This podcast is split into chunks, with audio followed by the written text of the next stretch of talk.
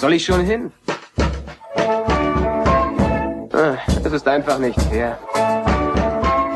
Wenn das Universum ein helles Zentrum hat, bist du auf diesem Planeten am weitesten davon weg. Blue Milk Blues.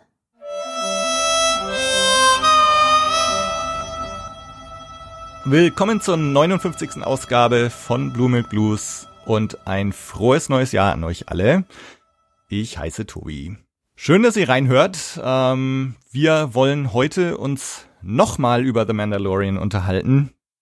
Nachdem sich jetzt der Staub etwas gelegt hat, wollen wir nochmal mit ein paar Wochen Abstand auf die ersten beiden Staffeln zurückschauen.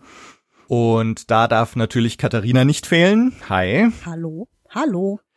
Und um hier gebührend zurückzublicken, haben wir uns heute Verstärkung geholt, nämlich die Bianca, Disney-Bloggerin und Star Wars und Marvel-Enthusiastin vom Spinatmädchen-Blog und vom Feenstaub- und Mäuseohren-Podcast. Hi. Hallo. Und der Sascha vom Welle Nerdpol Podcast, deren legendäre siebenstündige Star Wars Folge Katharina schon öfters bei uns erwähnt hat. Hi Sascha. Moin, moin. Hi. Ja, herzlich willkommen. Schön, dass ihr dabei seid. Hm, Ja, schauen wir mal. Heute wollen wir also gemeinsam zurückblicken, Bilanz ziehen, vielleicht noch mal ein bisschen vorausschauen. Ähm, ja, was für ein Ritt. Zwei Staffeln The Mandalorian. Äh, und da werden wir jetzt heute ausführlich drüber sprechen. Bevor wir loslegen, äh, wie geht's euch denn gerade mit Star Wars? Bianca, magst du gleich mal loslegen? Wie geht's mir gerade mit Star Wars? Auf was willst du hinaus? Nö, über, äh, überhaupt so dein Gemütszustand, wenn du an Star Wars denkst. Hm, mir geht's eigentlich relativ gut, ehrlich gesagt. Also ähm, ich gehöre tatsächlich nicht zu den Leuten, die sich in den letzten Jahren massiv geärgert haben über diverse Episoden im Kino. Also ähm, da bin ich immer relativ entspannt gewesen, weil ich ich mag Star Wars einfach ähm, aufgrund seiner Prämisse und was es eigentlich ist. Es ist eine super Unterhaltung, es ist ein tolles Blockbuster-Franchise und ja, eine äh, ziemlich coole Space Opera. Und ähm, ich gehöre tatsächlich nicht zu den Fans, die das so eng nehmen oder oder ich habe auch ganz, ganz viele Filmenthusiasten erlebt, die unglaublich viel dann auch cineastisch, also aus, aus der Filmperspektive dann die, die neuen Teile auch kritisiert haben oder auch zum Teil Mandalorian. Und da muss ich sagen, hey, Leute, es ist, es ist Star Wars, ja, es ist, es ist Unterhaltung. Da braucht man nicht jetzt irgendwie rangehen äh, äh, wie an einen Arthouse-Film und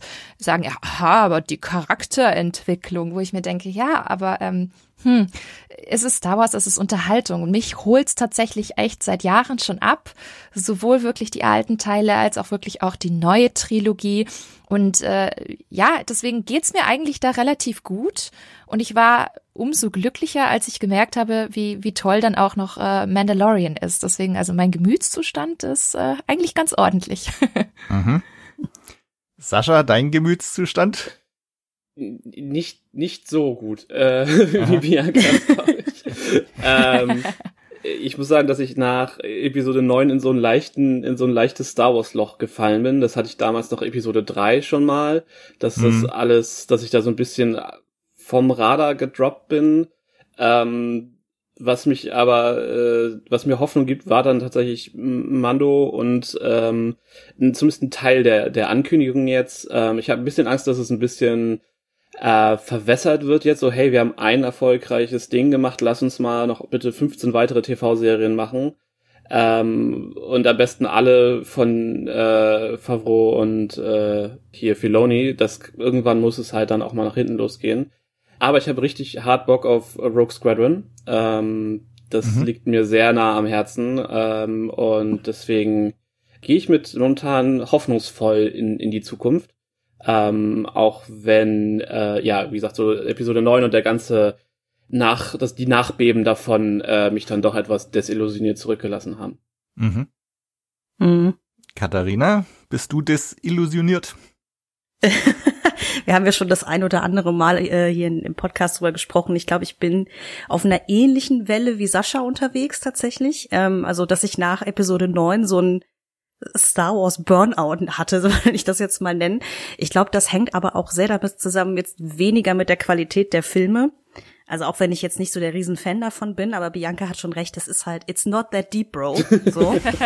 ähm, es ist halt Blockbuster-Action-Kino so. Ähm, da kann man sich drüber streiten, ob einem die Handlung jetzt gefallen hat oder nicht. Aber ich glaube, was mich so ein bisschen fertig gemacht hat, war einfach der dieses Übermaß an Hype und Diskussion und da war ja irgendwie auch im mhm. Internet immer, also quasi Radau, also es war ja auch selten positiver ja. Alarm, der da irgendwie an, äh, an einen heranreichte. Und ähm, das war wirklich erstmal so, pff, ich glaube, ich brauche jetzt mal eine Pause davon, wenn ich ehrlich bin. Mm. Und äh, ich meine, für mich war dann Mando so ein bisschen dieses, okay, man kann wieder reinkommen und so weiter, ne? Und war ja dann auch von der Serie sehr angetan, wie glaube ich mittlerweile alle wissen, die unsere Besprechungen gehört haben. Und ja, also auch nach den ganzen Ankündigungen vom Investor Day und so weiter bin ich auch erstmal mega gespannt, was da kommt. Rogue Squadron ist bei mir auch mitunter einer von den Filmen, auf die ich richtig Bock hab. Und da sind ja auch ein paar Serien dabei, wo ich denke, das kann richtig, richtig nice werden. Mal schauen, was ihr da zaubert. Deswegen, ich bin in so einem mittelguten Gemütszustand, sagen wir mal so. Ich bin nicht total, oh mein Gott, äh, bitte mehr davon. Also da bin ich noch lange nicht, aber so insgesamt ist positiv optimistisch, könnte man sagen. Mhm. Um einen Gedanken von dir nochmal aufzunehmen, Katharina, ähm, dieses, diese Blockbuster-Geschichte, ähm, für mich ähm, also dem stimme ich absolut zu. Ich würde es nur noch einen Schritt äh, weiter denken, dass, dass Star Wars schon irgendwie noch mehr ist als das, ähm, weil im Grunde hier seit 40 Jahren dieses Universum gebaut wird und eigentlich jeder Film, der rauskommt, dieses Erbe auf den Schultern trägt oder, oder diese Verantwortung auch hat, dass mit jedem neuen Film im Grunde immer ein Baustein, äh, ein neuer Baustein zu diesem Universum dazukommt und äh, irgendwie damit vielleicht auch nicht leichtfertig damit umgegangen werden sollte. Ähm, mhm. Und ich, gut, ich meine, das Thema möchte ich jetzt auch gar nicht mehr aufmachen, ne, mit der Sequel-Trilogie, ob da vielleicht in diesem Erbe wurde da jetzt zu leichtfertig damit umgegangen oder zu planlos damit umgegangen. Aber gerade was jetzt so in Mandalorian geschehen ist oder auch die Ankündigungen, die ja alle irgendwie miteinander zusammenzuhängen scheinen, äh, in gewisser Weise, ähm, stimmt mich gerade sehr positiv, dass man jetzt schon irgendwie deutlicher, finde ich, als in der Sequel-Trilogie irgendwie auf dieses große Universum einzahlt ähm, und vielleicht so dieser Verantwortung jetzt dann auch ein bisschen mehr gerecht wird. Ist zumindest mhm. meine Hoffnung. Und ähm, ja, ich bin gespannt. Also Geisteszustand, Gemütszustand ähm, ist ja immer so im, im Januar, Februar ähm, so der Blues nach äh, dem Film äh, oder also letztes Jahr ne, war dann Rise of Skywalker gerade durch.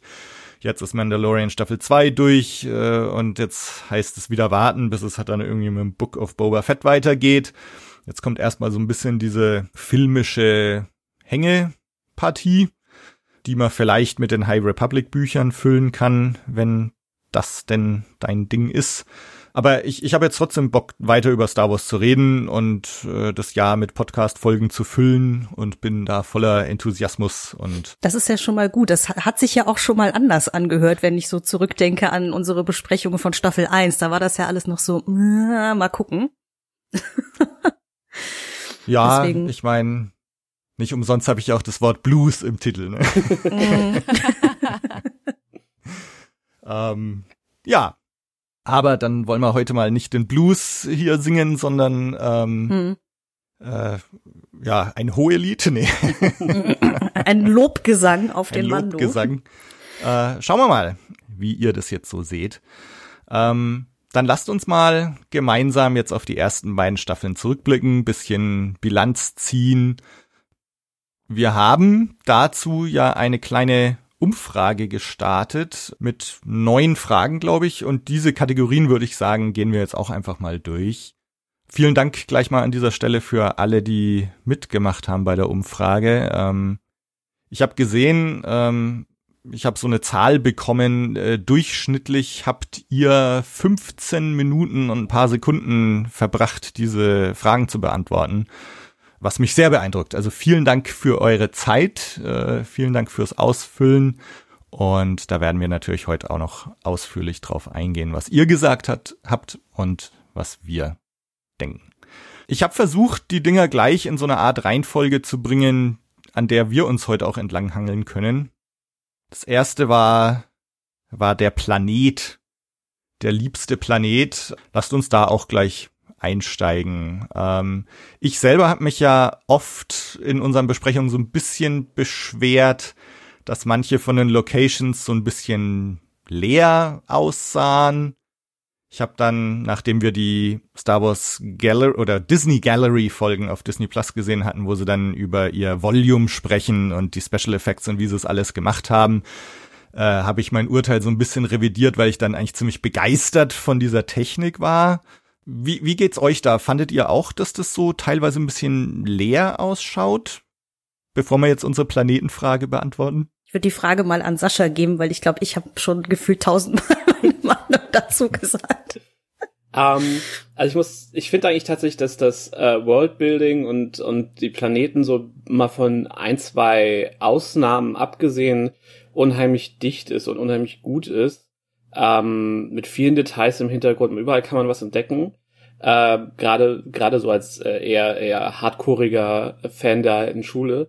Ähm, man sieht aber, gerade wenn man weiß, wie diese Special Effect Technik funktioniert, kann man immer ganz gut sehen, okay, was drehen sie jetzt gerade vor diesen Screens und was ist tatsächlich ein physisches Set und ich glaube, wenn man das nicht weiß, sieht man es auch einfach nicht, dann fällt es einem nicht auf. Aber wenn man es weiß, also mich hat's immer Mühe rausgerissen, aber ich guck halt auch gerne auf so Special Effect Sachen und so. Ähm, und entsprechend bilde ich mir ein, dass es mir dann eher auffällt. Ähm, aber grundsätzlich finde ich es schon super beeindruckend, was hier für eine TV-Serie am Ende des Tages halt immer noch aufgerufen wird. Mhm. Äh, ja. Ich finde die, also du hast es gerade gesagt, Lehre, ich finde, das passt aber ganz gut zu dem Genre, in dem sich The Mandalorian eigentlich bewegt. Und äh, da ist so die Basis tatsächlich die Western-Filme und also das Western-Genre, vielleicht auch ein bisschen Samurai an manchen Stellen. Und wenn man sich da die Filmart anguckt und die Hintergründe und die Welten, in denen eben diese Stories spielen oder die Orte, dann ist es auch relativ ruhig und relativ, ich sag's mal in Anführungsstrichen, hm. leer insofern, dass da nicht so viel geht, außer jetzt halt wirklich drumherum die jeweilige Natur des äh, Ortes. Und ich finde, das hat recht gut gepasst in dieses ganze Gesamtkonzept. Mhm. Mhm. Das stimmt. Also das, ich meine, es gibt ja ein paar ganz extreme Western-Folgen, mhm. ähm, die Ganzlinger-Folge oder, oder auch die erste der zweiten Staffel, der Marshall, wo sie da wirklich, wo er auf seinem Speederbike in diese Westernstadt reinreitet und so. Dann die Musik noch dazu. Das, das stimmt natürlich, ja. Hm. An sich würde ich, also gebe ich Bianca auch total recht. Ich glaube, mir persönlich hat ja so ein bisschen die Abwechslung zum Teil gefehlt, weil es war einfach immer irgendwie leer und wieder leer und noch mehr leer. ähm, also das, das ist jetzt aber wirklich auch Jammern auf aller aller allerhöchstem Niveau, ähm, weil es stimmt schon, was Sascha sagt. Vor allen Dingen, wenn man, ähm, also ich habe jetzt die Woche Staffel 1 und 2 quasi direkt aneinander nochmal geguckt erstmal sieht man in Staffel 2 noch mal einen Riesensprung. Die Sets sind an sich doch noch mal ein bisschen größer, noch detailreicher, als sie vorher sowieso schon waren. Und ähm, das für eine Fernsehserie, ne? Das da darf man nicht vergessen. Also was da an, äh, an, an Set, trotz allem auch an physischem Set aufgefahren wird. Ich glaube, Hayden Christensen und Ewan McGregor hätten sich gefreut stellenweise. die da in der Prequel-Trilogie quasi vor 90 Prozent Greenscreen getont haben. So, ähm, ja, es, es gibt, äh, ähnlich wie bei Sascha, habe ich auch so ein, zwei Sets, ähm, wo ich denke, also wo mir quasi so unterbewusst dieser, dieser Übergang von Set zu, zu digitalem Hintergrund ein bisschen auffällt.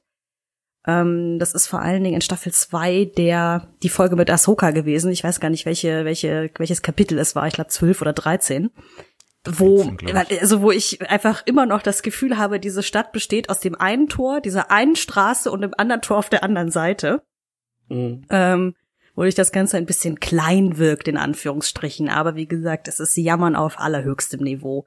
Es, äh, man, es kann halt einfach nie aussehen wie in den Hauptfilmen, wo man einfach hunderte Millionen an äh, CGI-Computertechnik äh, verbrennt, sozusagen, um da diese ganzen irgendwie äh, Städte und, und Planeten und so zu erschaffen. Deswegen ähm, der, der, der Durchschnitt ist halt einfach mega hoch. Also so an Qualität, die da abgeliefert wird, trotz allem. Vor allem jetzt noch mal beim dritten Mal gucken.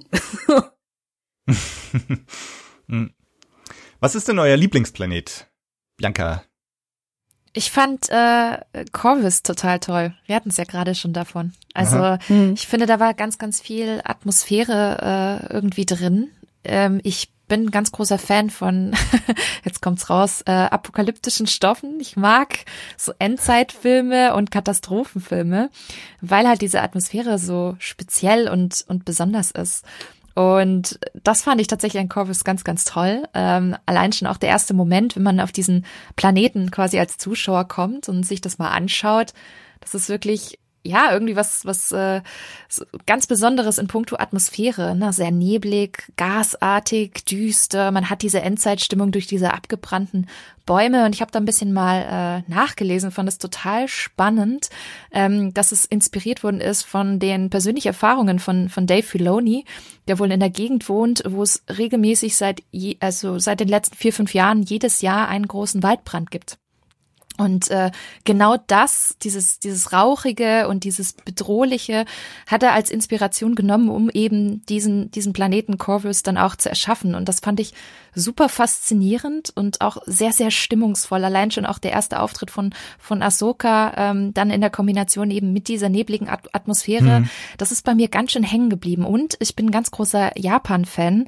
Und wenn man sich natürlich das, das Dorf beziehungsweise die Stadt äh, anguckt, das ist ja äh, Kalodan gewesen, das, das hatte so total tolle Japan-Vibes mit diesen Gär- Gärten, mit, den, mit der Architektur.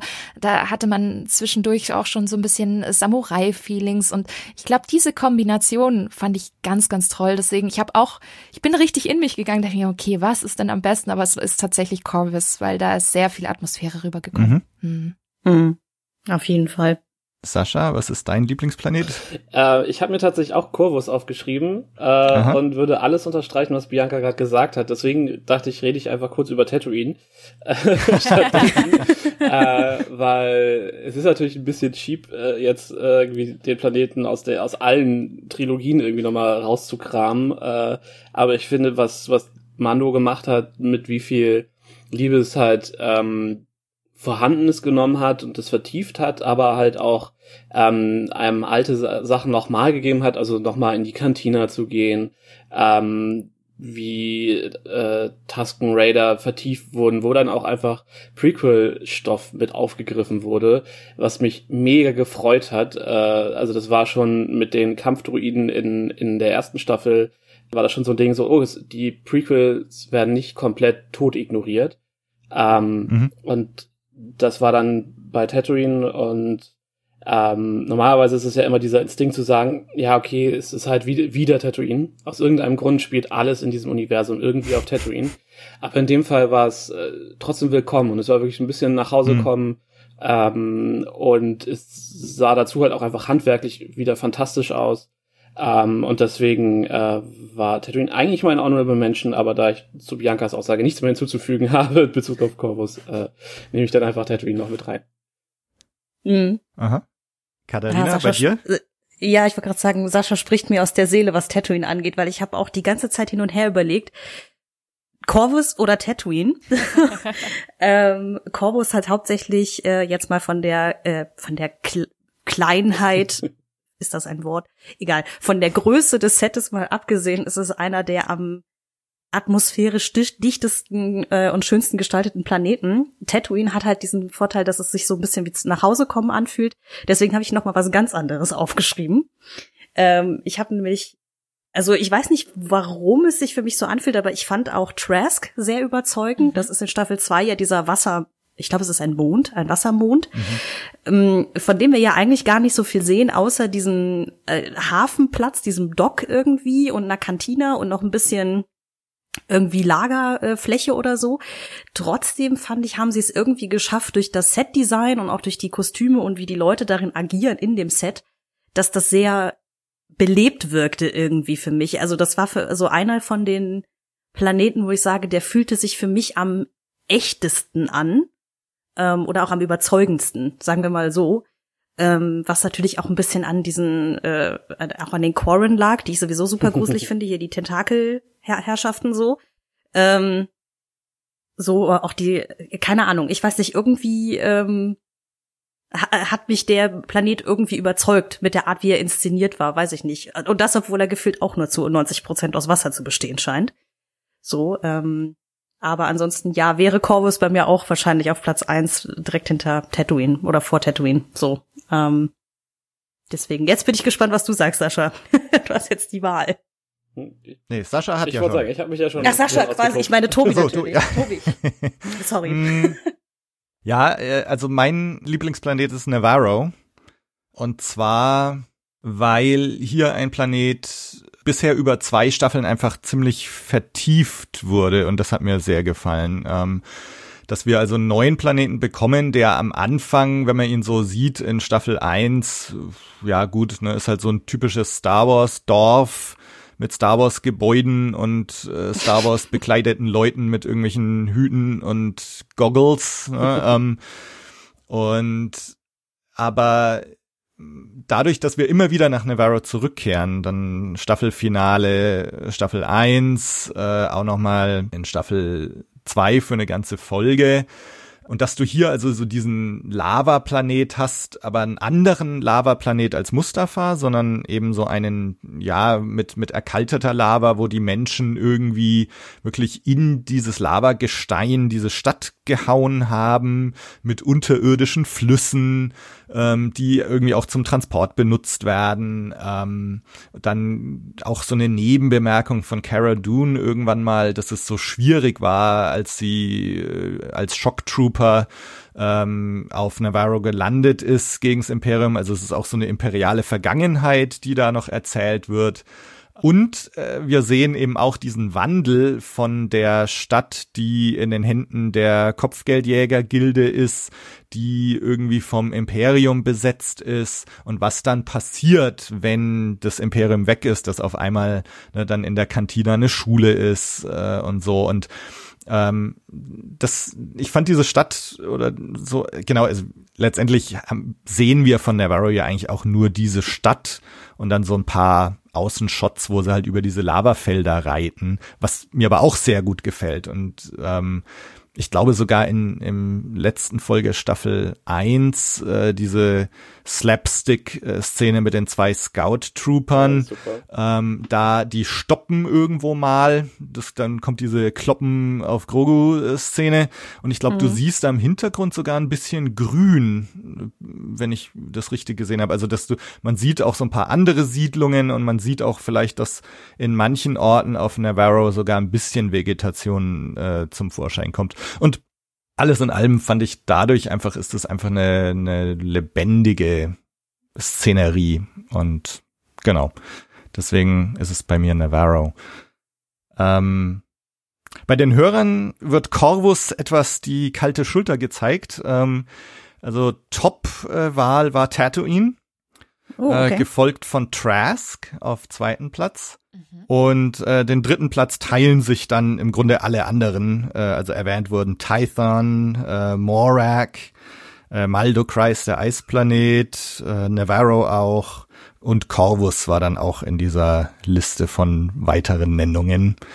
Ähm, aber Tatooine und Trask sind die zwei Spitzenreiter bei den Hörern. Hm. Interessant. Ich hätte gedacht, dass Corvus weiter oben ist tatsächlich, aber gut. Also wirklich Tatooine mit Abstand äh, vorne. Ähm. Mhm. Aber es ist wahrscheinlich, wie Sascha gesagt hat, Tatooine hat einfach den äh, Fanservice Heimkommen-Bonus, glaube ich auch. Mhm. Ähm, ich finde sowieso an der ganzen Serie ganz gut, dass sie eben Sachen aufgreifen, die man quasi aus den Filmen oder äh, generell aus anderen Materialien kennt, aber sie sinnvoll ergänzt oder damit arbeitet, wie eben zum Beispiel diese Cantina. Das hätte so ein ganz schlimmer Fanservice-Moment werden können im Sinne von so, hier, Cantina, kennst du, kennst du, kennst du, kennst du, ne? ähm, aber die war halt so ganz natürlich eingeflochten in das ganze Thema, deswegen, ähm, ja, das haben sie schon echt irgendwie ganz gut hingekriegt. Also ich verstehe schon, warum Tatooine auf Platz eins ist, sagen wir mal so. Ja, und, und was Sascha jetzt gesagt hatte, ne, irgendwie aus irgendeinem Grund dieser Planet, der vom Zentrum der Galaxis am weitesten weg ist, irgendwie kommt er ständig vor. Ne? Mhm. Ähm, aber trotzdem finde ich, haben sie es auch hier wieder irgendwie so auf eine Weise gelöst, wo es wo es irgendwie Sinn macht und sich mhm. richtig anfühlt. Auf jeden Fall, ja. Nächste Kategorie war Kreatur und da gab's äh, gleich so ein bisschen Verwirrung, was jetzt als Kreatur zählt und was nicht. ich hatte, ursprünglich hatte ich mal in meiner Liste Alien. Äh, dann habe ich mir gedacht, das ist irgendwie rassistisch. also habe ich Kreatur genommen und hatte eigentlich so im Hinterkopf sowas wie Crate, Drache, Eisspinne und so weiter, aber ähm, es, es wurden dann trotzdem zum Beispiel auch Grogu äh, und die Dark Trooper in dieser Kategorie genannt äh, von den mhm. Hörern. Ähm, aber äh, reden wir erstmal über unsere Lieblingskreaturen. Äh, Sascha, was ist denn deine Lieblingskreatur? Du hast gerade eiskalt meine Liste vorgelesen. Es ist nämlich der Kreiddrache und dann als Honorable Mention die Eisspinne. ähm, und ich glaube, beides, ähm, also der Kreiddrache, wie gesagt, auf mein, meine Wahl, äh, ist zu 100 Prozent, ähm, sagen wir jetzt zu 50 Prozent ist es die, die, die Nostalgie, ähm, etwas zu sehen, was im Kanon, und ich bin, äh, komme aus, ursprünglich aus dem alten Kanon, aus, Leg aus dem Legends-Kanon besser gesagt jetzt, ist halt einfach so ein Ding, was so ein Staple ist, einfach so Kreiddrache, okay, es ist, es ist halt einfach, ne, du weißt, okay, was ist ein Kreiddrache, du weißt, wie, wie klingt ein Kreiddrache, wie sieht das Skelett von Kreiddrachen aus, aber so richtig das mal in Anführungsstrichen offiziell inszeniert zu sehen, das war einfach super, super cool. Und dann war es auch noch einfach super gut gemacht. Also die, die Folge äh, ist definitiv eine meiner Lieblingsfolgen und der, der Drache selbst war einfach so gut in Szene gesetzt und ich musste so, ich habe das so gefeiert, ähm, dass der Drache halt tatsächlich klingt wie Obi-Wan in Episode 4. Mhm. Das war so ein Ding, da habe ich nicht drüber nachgedacht im Vorfeld und als das dann genau dieser Sound war, dachte ich so, wow, okay, das ist auf einem Niveau äh, der Detailverliebtheit. So, ich habe das dann mit meiner Freundin geguckt, die saß neben mir und die, der war das halt völlig egal. Das war halt, okay, es ist ein Drache, es macht Geräusche und ich sitze da so, oh mein Gott, hast du gehört, wie er klingt? äh, ja, und deswegen, äh, und ich, bei der Eisspinne war es, glaube ich, eher die, ähm, dieses Ding, okay, das ist äh, Ralph McQuarrie Art, das aus dem aus der Zeichnung, aus dem Concept Art einfach direkt auf den Bildschirm gelaufen ist und äh, auch wenn ich die Folge per se nicht so gut fand, war das deswegen einfach äh, mega beeindruckend. Mhm. Mhm. Bianca, bei dir? Genau dasselbe. Du hast sehr, sehr viel gerade schon genannt. Wenn man tatsächlich Grogu auch als äh, Kreatur dann sieht, dann natürlich auch Grogu ganz, ganz klar. Aber ähm, da ich ja sowieso irgendwie vermutet habe, dass es ganz, ganz oft wahrscheinlich die, die Nummer eins wird, habe ich einfach gesagt, das ist der Krayt-Drache. Weil ich fand das mhm. Design mhm. wirklich, wirklich toll. Das hatte so richtige, ja, diese Kaiju-Vibes, ne, diese Monster aus den klassischen äh, mhm. Filmen wie mhm. Godzilla und Co. Und ich mochte diese Kreuzung aus Drachen und Haifisch. Ich finde, das ja, da, da ist richtig Spannung und, und Action auch in die erste Folge der Staffel 2 dann auch gekommen. Und ich fand es auch richtig fies, diese, diese kleine Überraschung, die er dann hatte, ne? Dass er dann plötzlich dann auch diese ätzende Säure noch gespuckt mm. hat und du sitzt nur so da und denkst, oh nee, komm, nicht auch noch das, ne? Also es war wirklich ganz, ganz fies, aber genau das fand ich richtig, richtig toll. Das hatte wirklich diese, diese Monster-Vibes und das fand ich auch ganz großartig inszeniert äh, in puncto Spannungsbogen. Und auch das CGI fand ich ziemlich klasse. Also das fand ich echt auf großem mhm. Filmniveau und hat mir echt gut gefallen. Mhm. Ja. Mhm. Katharina, ist es bei dir auch der Crate-Drache? Ja, natürlich ist es der Crate-Drache aus äh, ziemlich ähnlichen Gründen wie bei Sascha, wenn man äh, also einfach auch im Expanded Universe früher äh, das so ein so ein Ding war. Ich glaube, wir haben ja in einer von unseren Folgen auch mal drüber gesprochen, dass es auch in ähm, dem Spiel Knights of the Old Republic geht es auch um den mhm. Crate-Drachen irgendwann an einer Stelle. Ja, und er war halt einfach mega geil inszeniert, darüber müssen wir gar nicht sprechen. Aber weil ich das schon geahnt habe, dass es der Great Drache wird, äh, also so generell als Konsens, äh, habe ich hier noch als ein Honorable Mention für mich Dr. Mandible aufgeschrieben. Yeah! das, das Viech kommt gefühlt drei Sekunden vor. Das ist diese Ameise da auf Tatooine in der Kantina, falls ah, äh, jemand yeah. sich fragt, wer er ist. Aber ich finde die Idee so bescheuert und ich finde auch den Namen so bescheuert ähm, dass er mir irgendwie im Kopf geblieben ist. Ja. so, ähm, und ja. das war mir dann doch zumindest eine Erwähnung wert. Ähm, deswegen. Aha. Ja, weil ansonsten, ich glaube, der Crate-Drache, ich kann mir auch vorstellen, dass äh, bei der Produktionsbesprechung von Staffel 2 sich alle auch gedacht haben am Tisch so dieses, die Folge, die wird richtig geil, weil man so richtig sieht, wie alle auch Bock, glaube ich, auf diese Kreatur hatten. Ähm, weil ansonsten alle anderen in den, also auch aus Staffel 1 und so, so ein bisschen blass daneben aussehen, neben dem Drachen. Auch die Spinnen, auch wenn die direkt in der Folge danach vorkommen. Aber ja, das, der, der war schon eine ganz gute Hausnummer. So, da kann ich sonst nichts mehr hinzufügen.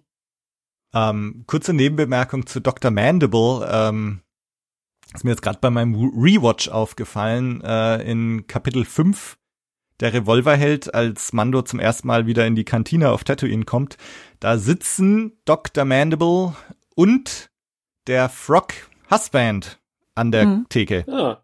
Ähm, und äh, das ist natürlich so beim ersten Mal schauen fällt einem das gar nicht so auf, weil du kennst ja Dr. Mandible noch gar nicht und den den Frog äh, Frog Ladies Husband, ne, der das sagt einem da natürlich auch noch gar nichts, äh, aber der sitzt äh, da schon da, bevor er dann wahrscheinlich nach äh, Trask aufbricht, äh, damit sie ihm dann da folgen kann.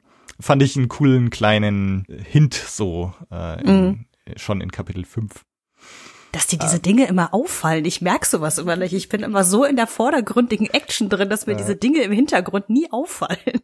Ja, ich war jetzt natürlich durch unsere äh, Begeisterung für den Namen Dr. Mandible, als wir es besprochen haben, äh, ist mir natürlich Dr. Mandible sofort aufgefallen äh, in der Kantine und dann äh, kann man natürlich nicht umhin zu bemerken, dass er da mit dem Frog Husband, sage ich jetzt einfach mal, äh, sitzt. Ja, die Rasse hat, glaube ich, auch noch keinen Namen. Nee, so nee. Froschviecher. Ja, Frog Lady ist ja eigentlich auch rassistisch. Ne? ja, ist, haben sie die, früher haben sie die ja Nicht-Menschen genannt, quasi im Star Wars-Universum. Das ist auch schön. Oh. Also generell alles, was kein Mensch war, war halt ein Nicht-Mensch, aber Ja, ich meine, da gab's mhm. dann ja auch, oder hier, ne, die Quarren hießen dann Squidface und so, also da, da hat man sich nicht zurückgehalten. Ja, ich, äh, Namen halt, ne, Namen ja. ausdenken ist äh, eine der schwierigsten Sachen, glaube ich, wenn man sowas schreibt, so dieses Verflucht, das ja. äh, Kind braucht einen Namen. Sie haben sich ja bei Grogu und Yoda mit immer noch drum gewunden, dieser Spezies einen Namen Stimmt. zu geben. Mal schauen, ob diese Tradition auch fortgeführt wird. Ich möchte es eigentlich gar nicht wissen, mhm. glaube ich. Die, okay, also äh, meine Lieblingskreatur fehlt noch und ja, ich kann mich eigentlich auch nur einreihen. Great Drache hatte ich auch aufgeschrieben. Ähm, einfach weil es mega beeindruckend ist und weil man es nicht kommen sieht. Also man, als man dann Staffel 2 angefangen hat, ganz unbedarft, äh, hätte man, glaube ich, nicht erwartet, dass du jetzt so ein krasses CGI-Monster und so cool umgesetzt äh, zu sehen bekommst in dieser Folge. Genau, und eben, ich meine, wir, wir haben den Crate-Drachenruf schon gehört, wir haben das Skelett gesehen und jetzt mal einen ausgewachsenen Crate-Drachen in Action zu sehen, war schon echt sehr cool. Und auch da wieder dieses Behind-the-Scenes-Ding äh, Disney Gallery fand ich irgendwie so geil, wie sie dann noch so äh, mit, mit den Beinen, ich weiß nicht, habt ihr das gesehen, wo sie sagen so, äh, die wachsen und dann haben die erst nur so und so viel Beine und je älter sie werden, desto mehr Beine haben die noch. Und da haben sie das mal so als CGI-Ding gezeigt. Das sind dann so kleine Füßchen, die so äh, wie so eine Art Tausendfüßler an der Seite rauskommen und du siehst und sie haben das tatsächlich CGI-mäßig anscheinend auch animiert nur siehst du es im Endprodukt nicht, weil die ja unter dem Sand sind. Äh, aber irgendwie sind sie da. Und äh, das fand ich auch irgendwie ziemlich geil. Und grundsätzlich finde ich halt sau cool, dass sie jetzt hier so diese Star Wars Tradition von abgefahrenen Monstern irgendwie fortführen. Ne? Wir haben diese Weltraumschnecke in in Empire Strikes Back äh, und so, in Rancor, in Rückkehr der Jedi-Ritter und irgendwie von Anfang an haben wir diese beeindruckenden Kreaturen in Star Wars und ich finde es sehr geil, dass sie das da fortführen. Mhm. Genau, äh, unsere nächste Kategorie war Nebenfigur und auch hier ist es, glaube ich, wieder so ein bisschen Interpretationssache, ne, ob Grogu zum Beispiel eine Nebenfigur oder eine Hauptfigur ist. Ähm, Achso, äh, ich habe ja aber ganz vergessen, ich habe ja noch gar nicht gesagt, was die Hörer eigentlich zur Kreatur gesagt haben. Ähm, ja, hier gibt's eigentlich auch keine großen Überraschungen. Also der Crate Drache ist auch hier an Platz eins äh, ziemlich deutlich vorne, ähm, gefolgt von Grogu und der Eisspinne auf Platz zwei ähm, und dann die Frog Lady äh, ist auf Platz drei gekommen. Ähm, Mhm. Und dann gab's eben noch die Blurks wurden noch genannt, die Dark Troopers wurden noch genannt. Äh, und interessanterweise äh, hat keiner das äh, Mudhorn, das Schlammhorn äh, genannt. Hm. Ähm, und ich glaube, dann haben wir ja im Grunde auch so die, die Hauptkreaturen und Monster schon abgehakt in der Serie soweit. Das war Mhm. dieses Eisvieh ganz am Anfang, ne? Oh, stimmt. Dieses, dieses Walross da, ne, was da aus Mhm. dem Eis hervorbricht. Echt, ja, stimmt. Ich glaube, das hatten die meisten schon tatsächlich gar nicht mehr so auf dem Schirm. Das ist so lange her. Ich, Ähm, ich, äh, ich habe die Folgen erst vor ein paar Tagen, ge- äh, die Folge erst vor ein paar Tagen gesehen und konnte mich trotzdem nicht mehr dran erinnern. Ich, ich schiebe es einfach auf den Mann in der blauen Gummimaske, der lenkt mich einfach zu viel ab in dieser Szene. ja. Es, es, es bleibt einfach dabei. Diese Figur macht mich wahnsinnig. Ich weiß nicht warum, aber irgendwas bei seiner, bei seinem Make-up, was er da hat im Oh. Gesicht, ist für mich total Uncanny Valley oder so. Ich, das ist einfach, Ich habe meinen Frieden mit ihm gefunden, glaube ich. ja. Ähm, ja, Nebenfigur. Also in der Nebenfigur, jedenfalls hier gab es so ein bisschen äh, Verwirrung auch. Ne? Ist Grogu jetzt eine Nebenfigur? Ist Grogu eine Hauptfigur? Ähm, es wurde sogar äh, The Mandalorian hier genannt von den Hörern als beliebteste Nebenfigur. Was? ähm, wie geht's euch denn da, äh, Katharina? Was ist deine Lieblingsnebenfigur? Hm, wenn ich ganz ehrlich bin, muss ich gestehen, das war die Kategorie, über die ich mir am meisten den Kopf zerbrochen Aha. habe, ähm, weil, also ich würde jetzt Grogu mal mitunter als Protagonisten, also nein, ist, er ist nicht der Protagonist, das ist ja schon noch äh, der Mando so, aber ähm, er ist, glaube ich, zu wichtig, als dass ich ihn als Nebenfigur abstempeln würde. Für mich sind das eher so Leute wie halt Cara Dune oder halt Grief Karga und so eine Geschichten, die halt so mal in einer Folge oder zwei vorkommen. Und ich habe da nicht wirklich einen klaren Favoriten. Also da gibt es verschiedenste Leute, die ich aus verschiedenen Gründen irgendwie cool finde. Irgendwie eine, eine Bo-Katan, die ich irgendwie einfach äh, einfach aus, aus, aus als Konzept schon geil finde und auch äh, generell, dass sie auch aus den aus Clone Wars und anderen Serien mit rübergenommen wurde.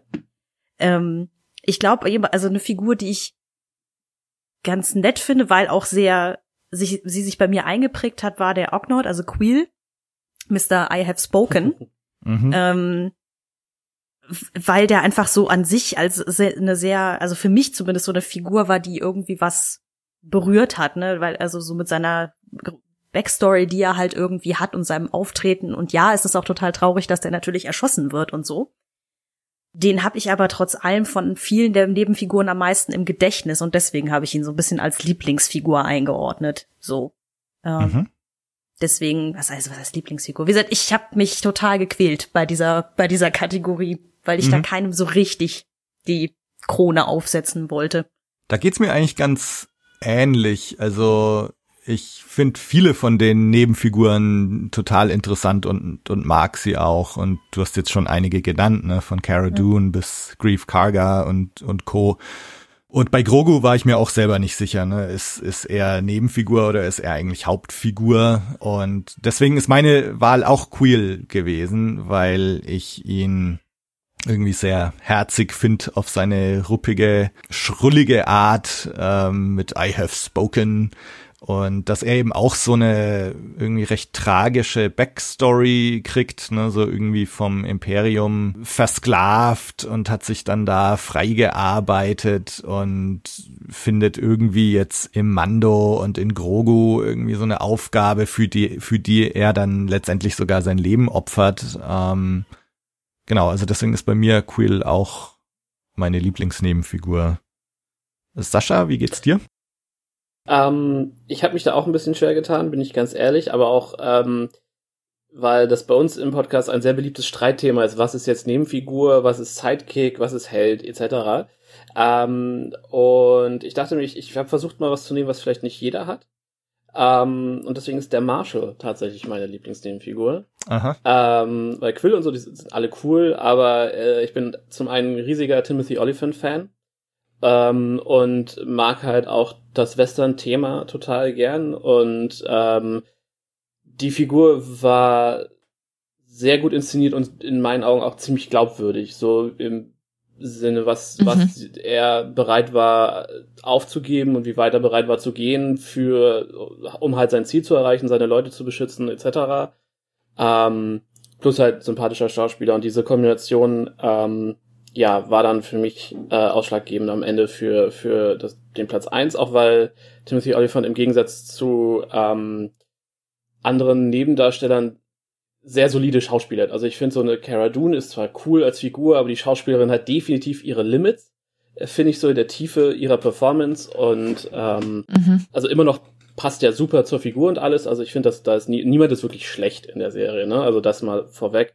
Aber ich finde halt, äh, also der Marshall auch, weil es ein ja, also auch diese ganze Boba Fett-Verknüpfung, also da war einfach ganz viel, was zusammengespielt hat für mich. Mhm. Ähm, weswegen ich ihn dann äh, nehmen würde. Und mein Honorable Mention ist IG äh, 11. Und mhm. ich dachte, der würde mehr auftauchen, tatsächlich jetzt hier. Mhm. Ja, der taucht bei mir später noch auf. Ah, okay. Der, war, der war bei mir zum Beispiel der Honorable Mention, wenn ich Aha. ehrlich bin.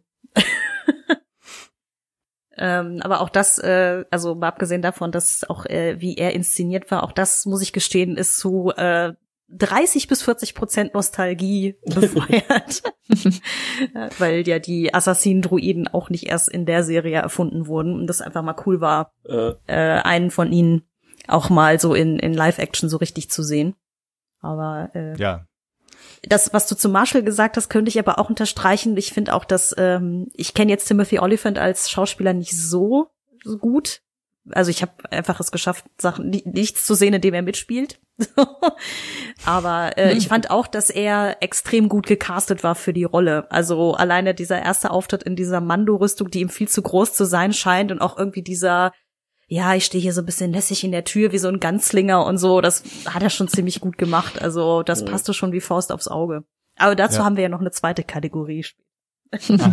was so Performance also ich, angeht. Ich hoffe eigentlich auch, dass wir ihn mal noch wiedersehen, ne? weil jetzt haben wir viele von den Nebenfiguren irgendwie mal wiederzusehen bekommen. Und hier Cobb Vant, äh, ich weiß nicht wie, aber wäre schon cool, wenn wir ihn noch mal ja. zu Gesicht bekämen. Definitiv. Mhm. Zu IGL vielleicht noch kurz eine Sache. Also äh, erstens fand ich die Stimme auch von Taika Waititi im englischen Original ziemlich geil. Mhm. Ähm, und ich habe selber in unserer Besprechung ja schon gesagt, also ich könnte mich totlachen über seine Stielaugen, die, die sich immer so bewegen und so. Und also IG11, ja, das kann ich auch nur unterschreiben. Äh, der rangiert bei mir auch ganz oben. Mhm. Mm, Bianca, du hast jetzt gerade schon so gelacht. Ist Timothy Oliphant am liebsten äh, oder oder Cobb Vant auch deine Lieblingsnebenfigur? Ja, tatsächlich. Also es schwirrten so so einige Namen äh, herum. Äh, darunter natürlich auch Cobb Vant. Also ich finde Timothy Oliphant fantastisch und ich finde, er lässt ja auch äh, hat ja früher in, in äh, Deadwood mitgespielt, unter anderem dort auch ein Sheriff und das war dann wie so eine ja so, so ein kleines Revival seiner seiner alten Rollen in in The Mandalorian, was ich sehr sehr schön fand. Ich fand ihn auch super cool super locker gespielt und hat auch diese Sheriff-Vibes. Das fand ich ganz, ganz toll. Ähm, die Frage ist, ist auch der Bösewicht eine Nebenfigur? Dann fand ich natürlich auch Moff Gideon großartig als Bösewicht. Ich finde in meinen mhm. Augen auch einer der besten. Wunderbar gespielt von Giancarlo Esposito mit seinem suffisanten Grinsen in der letzten Folge der zweiten Staffel. Also für mich war er echt auch ein, eines der, der Highlights, wie, wie großartig er gespielt hat, fand ich ganz, ganz, ganz toll. Und mhm. noch als Honorable Mention natürlich auch Bo Katan, ähm, gespielt von Katie Sackhoff. Ich fand es klasse, dass sie so ein leicht undurchsichtiger Charakter ist. Man weiß nicht wirklich, woran man bei ihr ist. Äh, sie erzählt nicht immer, ähm, was sie persönlich im Sinn hat, was ich ganz, ganz toll finde. Ich finde gerade so ambivalente Charaktere sehr, sehr spannend und auch super gespielt. Alleine die Blicke zum Schluss, als sie erfährt, dass Mando das Dunkelschwert von Moff Gideon oh Mann, erkämpft ja. hat. Großes Kino. Also sie, sie hat da so diesen, diesen Drive in die ganze Sache irgendwie gebracht, auch in die Geschichte. Und ich glaube, das äh, wird auch Drive geben in Staffel 3, wenn es halt eben vielleicht, wahrscheinlich um den Thron von, von Mandalore dann geht. Und auch dieser Konflikt zwischen ihr und Mando, der wurde ja bereits angedeutet, wird sicherlich dann auch weiterhin aufgenommen. Und das fand ich sehr, sehr toll. Mhm. Mhm. Mm, dann werfen wir mal noch kurz einen Blick auf das, was die Hörer geschrieben haben. Äh, und da rangiert Cara Dune ganz oben. Dann dicht gefolgt von Queel. Mm, und den dritten Platz teilen sich äh, Moff Gideon, Boba Fett und Fennec Shand. Hm. Oh, okay. Ähm, die ja relativ äh, spät zur Party erschienen sind, äh, aber offensichtlich äh, großen Eindruck hinterlassen haben. Mhm. Ähm, genau. Ähm, ja, und gut, Fennec Shand und Boba werden wir natürlich äh, im Dezember in Book of Boba Fett schon wiedersehen. Dann haben wir uns über den Gastauftritt einer etablierten Figur unterhalten. Ähm, und zwar, also wir, wir hatten ja hier zwei Kategorien. Ein, einmal Gastauftritt Schauspieler und einmal Gastauftritt äh, etablierte Star Wars Figur. Ähm, hier, so viel sei schon verraten, da waren sich die Hörer eigentlich ziemlich einig. Ähm, es hat sich in erster Linie um zwei Figuren gedreht. ähm, das wohl ist. Wie? Und äh, also ich fange mal an, äh, bei mir war es äh, tatsächlich Ahsoka. Ähm, das war nicht immer so. Also ich bin ja einer, der äh, erst am Anfang meiner Clone Wars Schaukarriere steht. Also ich habe es ja lange, lange, lange aufgeschoben und hingeschoben und und jetzt mal angefangen. Insofern hatte ich eigentlich zu Ahsoka gar nicht so diesen emotionale, diese emotionale Verbindung. Aber, also inzwischen bin ich bei Clone Wars doch ein bisschen weitergekommen und mir gefällt Rosario Dawson als Ahsoka einfach sehr gut. Und wie es inszeniert war, äh, wie sie da auf Corvus, wir haben es auch schon erwähnt, im Nebel auftaucht und so, äh, fand ich ziemlich gut. Äh, auch wenn es mir diese ganze Thrawn-Geschichte am Schluss ähm, war ich ein bisschen skeptisch, äh, dass, dass hier der Mando auf einmal irgendwie in den Pilotfilm einer anderen Serie reingestolpert ist ähm, und gleichzeitig so der Verdacht, dass Filoni äh, jetzt hier ähm, komplett äh, all sein Zeug mit reinbringt in die Mando-Serie. Ähm, aber vielleicht auch dadurch, dass sich das ähm, erstens durch, wie es bei Mando dann weiterging, und zweitens ähm, auch die Ankündigungen vom Investor Day, dass dann halt, ja, okay, es wird eine Ahsoka-Serie geben. Das heißt, da geht's dann weiter mit solchen Themen und eben es wird nicht die Mando-Serie missbraucht, um jetzt Thrawn und Ahsoka hier noch einzuführen. Da hat sich dann mein, mein, meine Skepsis wieder so ein bisschen gelegt ähm, und deswegen finde ich so wie cool Ahsoka eingeführt wird, wie gelungen letztendlich dieser Schritt von animierter Figur zur echten Figur funktioniert. Ähm, deswegen rangiert bei mir Ahsoka an erster Stelle. Mhm. Bianca, wie ist bei dir? Kann ich mich nahtlos eigentlich anschließen. Also ich habe tatsächlich noch als Honorable Mention natürlich Luke Skywalker drin, aber ich muss sagen, nach langem Überlegen, ähm, dass mir der Auftritt von Ahsoka nochmal besser gefallen hat. Also ich muss mich anschließen, ich stehe tatsächlich auch re relativ noch am Anfang meiner Clone Wars Karriere, das hast du sehr schön gesagt, wieder auch ein bisschen identifizieren können. Ich habe sehr, sehr lange aufgeschoben und für mich war dann Mandalorian auch nochmal der, der ausschlaggebende Punkt, dann endlich mhm. mal weiterzuschauen. Und deswegen war auch so die große Bindung zu Ahsoka noch nicht da. Ich wusste, wer sie ist. Ich, ich kannte sie auch und, und auch einiges von ihrer, von ihrer Backstory. Mm, aber ich fand die Inszenierung ganz toll halt auch mit der Kombination mit dem Planeten Corvus, das, das passt irgendwie unglaublich gut. Dann fand ich diesen Finalkampf ganz, ganz klasse mit Morgan Elsbeth. Der ist so großartig, so toll geschnitten und so viel Frauenpower. Die beiden kämpfen, während die Männer einfach wie Zaungäste daneben stehen und sagen, ja, ja und so, wie wird das Wetter morgen? Ja, ganz gut. So großartig. Ich fand das ja. richtig toll, auch ganz klasse gespielt von Rosario Dawson und äh, ja, das, das war tatsächlich auch, auch so mein Highlight. Deswegen muss ich sehr schmunzeln, ähm, weil es mir genauso ging wie dir, Tobi. Mhm. Mhm. Katharina, wer, wer ist bei dir oben? Ähm, kann ich mich einfach der Mehrheit anschließen. ja. ähm, weil ich würde eigentlich nur wiederholen, was ihr gerade gesagt habt. Also, ähm, weil ja, äh, Luke ist natürlich äh, aus bestimmten Gründen, auch aus persönlichen Gründen für mich irgendwie einer der, äh, äh der eines der Highlights in der Serie gewesen, aber sie ist eigentlich die ähm, die Figur, die mich am meisten überzeugt hat. So, also ich finde, Rosario Dawson macht einfach einen guten Job.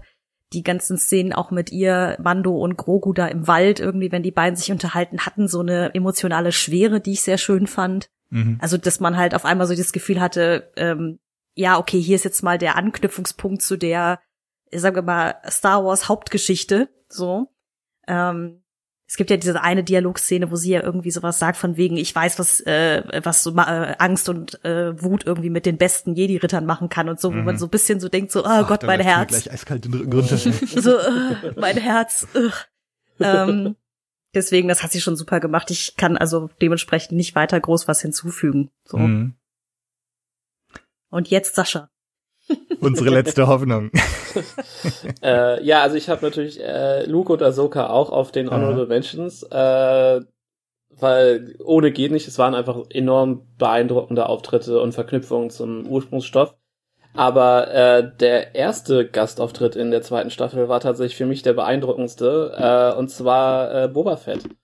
Ah, mhm. Und als, äh, wie gesagt, als Legends-Kanon äh, ähm, war einfach ähm, ne, der Auftritt der Rüstung als erstes beim, beim Marshall und dann aber halt ähm, dieser Teaser-Shot ganz zum Schluss ähm, halt einfach so das ultimative Geschenk, selbst wenn er später nicht nochmal aufgetaucht wäre in der Staffel, wäre ich total fein damit gewesen, weil Mhm. Die Art und Weise, wie er inszeniert war, von wem er gespielt wurde, es war halt alles on point ähm, und äh, ja, und es ist halt immer dieses diese Sache, die man, also die für mich so beeindruckend war damals, ähm, als ich angefangen habe, Legends-Material zu lesen mit elf oder so, ähm, und dann halt zu lesen, äh, Kopfgeldjägerkriege zu lesen und zu lesen, wie äh, Boba Fett dann eigentlich aus dem Salak rausgekommen ist Mhm. und all diese Sachen und das dann hier ähm, in zumindest in Teilen aufgegriffen zu sehen und ihn dann auch mit der Gaffi-Lanze und wie er, wie gesagt, dieses ganze Wüstenwanderer-Ding, das, ja, das hat mich halt, äh, das, das war für mich deswegen so ein bisschen dieses, ja, mm, mm, ja, Mann. Äh, ich bin nicht überrascht. Das ist, ich bin eigentlich gar nicht so grundsätzlich so, ein mega Boba Fett Fanboy wie, wie sonst so viele, äh, aber äh, ja, hier war das doch definitiv ein Mhm. Highlight für mich. Ja. Ja, also ich glaube sofort, ich selber fand Boba Fett ehrlich gesagt vor dieser Serie maximal uninteressant. Ich glaube, das habe ich auch mehr als einmal gesagt im Podcast. Und ähm, ich muss aber The Mandalorian zugute halten, dass sie es echt geschafft haben, den interessant zu machen für jemanden wie mich, der halt gar nichts mit ihm anfangen konnte. Mhm. Also und dementsprechend, ich kann es mir aber vorstellen, wie es für jemanden wie dich ist, der halt eben dann aus dem Expanded Universe, Schrägstrich Legends, wie auch immer, der äh, alte Kanon, wenn man daher kommt und halt das Material kennt und dann so diese kleinen äh, Golden Nuggets findet, irgendwie an Referenzen und so, das ist natürlich immer besonders schön. Genau. Ja. Ah, stimmt, an Boba Fett muss ich ja gestehen, habe ich gar nicht gedacht bei der Kategorie. Ich schon, ich schon, aber mir geht's wie dir, Katharina. Ich fand ihn auch eher so, ja, der ist halt da, ne? Ist halt Mhm. ein Kopfgeldtiger, okay. Gibt's viele im, im, in, in einigen Filmen da draußen. So what? Also da werden mich bestimmt einige jetzt gedanklich lynchen, aber ähm, ich hatte nie so richtig die, diese Connection. Aber da hast du schon recht. Ich finde, äh, Mandalorian hat mich tatsächlich schon so ein bisschen näher wieder zu ihm, also zu ihm ge- generell gebracht, um ihn irgendwie auch als Charakter besser greifen zu können und vielleicht auch ein bisschen besser äh, verstehen zu können, auch so ein bisschen diese, ja, wie, wie, wie er einfach so drauf ist. Und da fand ich ihn noch so ein bisschen zu, für mich, neutral in den vergangenen Filmen. Ja. Hm. Also Ja. ich find's interessant. Ähm, also ich fand Boba Fett auch schon immer cool. Ähm, ich meine, gut, man weiß jetzt natürlich, äh, da steckt steckte äh, Jeremy Bullock in dieser Rüstung, Mhm.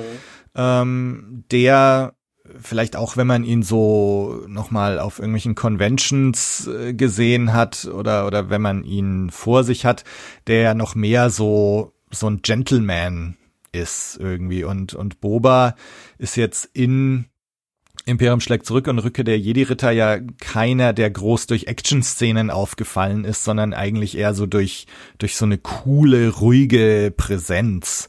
Also ich denke immer an diese Szene in Jabba's Palast, wo er dann so wo Leia in ihrem Kopfgeldjäger-Outfit auftaucht und er dann so respektvoll einmal so nickt. Mega geil, mega cool. ähm, und jetzt auf einmal hast du so diesen super körperlichen, brutalen Temuera Morrison. Ähm, da musste ich auch erstmal so ein bisschen so ähm, mein, mein Boba Fett-Bild nochmal ändern im Kopf, so vom, vom Gentleman zum Raubein. ähm, äh, aber ja, äh, das passiert trotzdem. halt mit einem, wenn man halt von einem Salak äh, halb verdaut wurde. wenn man sein ja, Gesicht ja. ansieht, das ist mir jetzt beim äh, nochmal gucken, gerade von der Typhon-Folge so aufgefallen, dieses, diese komischen, ausgeblichenen, grünlichen Ätzspuren, die sie ihm da ja, ins Gesicht geschminkt haben, die sehen schon aus. ziemlich fies aus, also. Ja. ja. Wo ich gespannt bin, ähm, ist so Book of Boba Fett, ähm, jetzt haben wir Mando als Serie und jetzt gibt's die nächste Serie.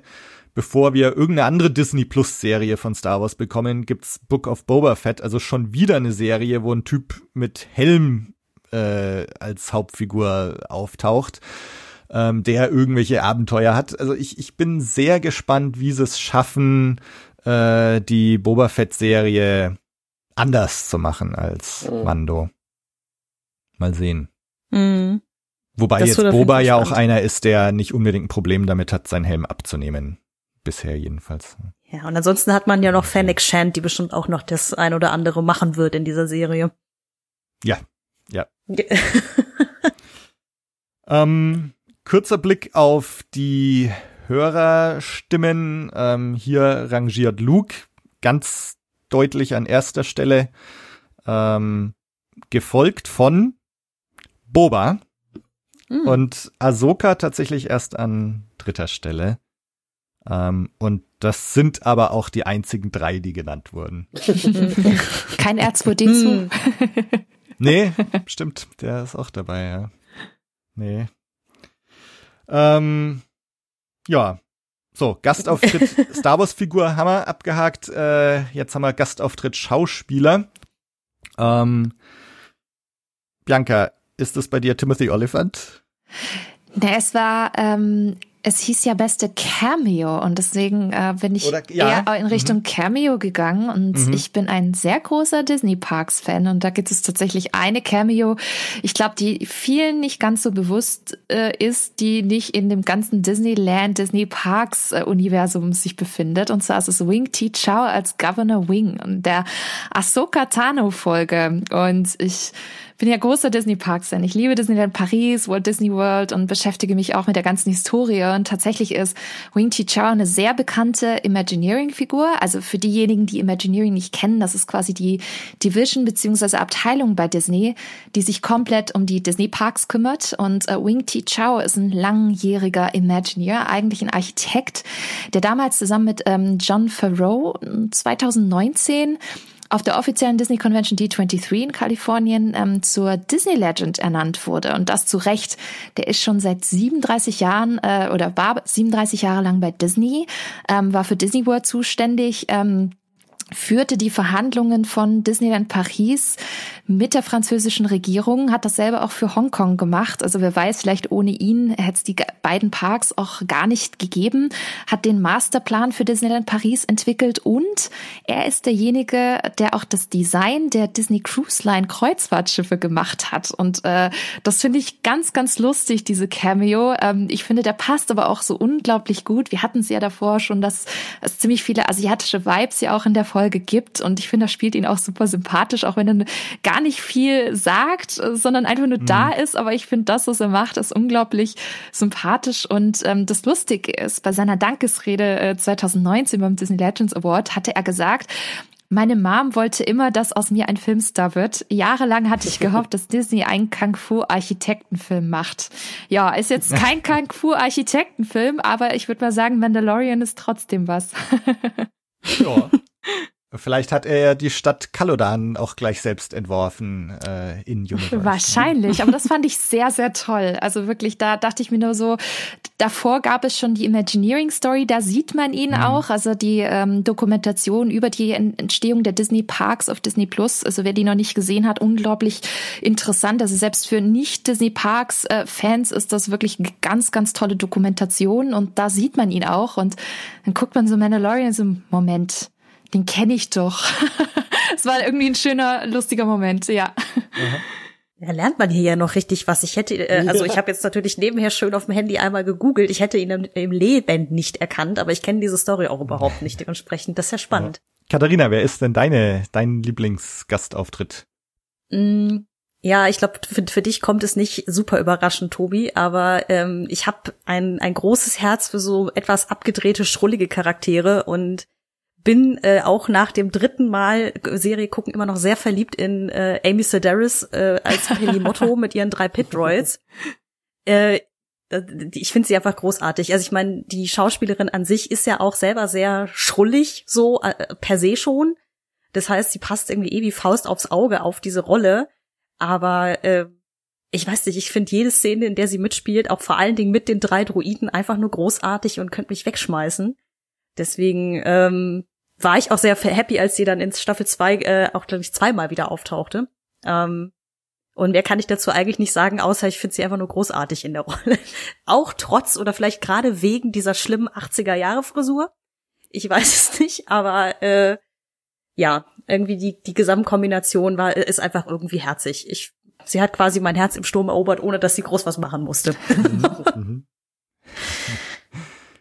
äh, Sascha, bei dir? Äh, ja, also äh, wir hatten ja Katie Sackhoff schon mal erwähnt. Das fand ich sehr cool. Lieb sie aus äh, seit äh, Battlestar. Mhm.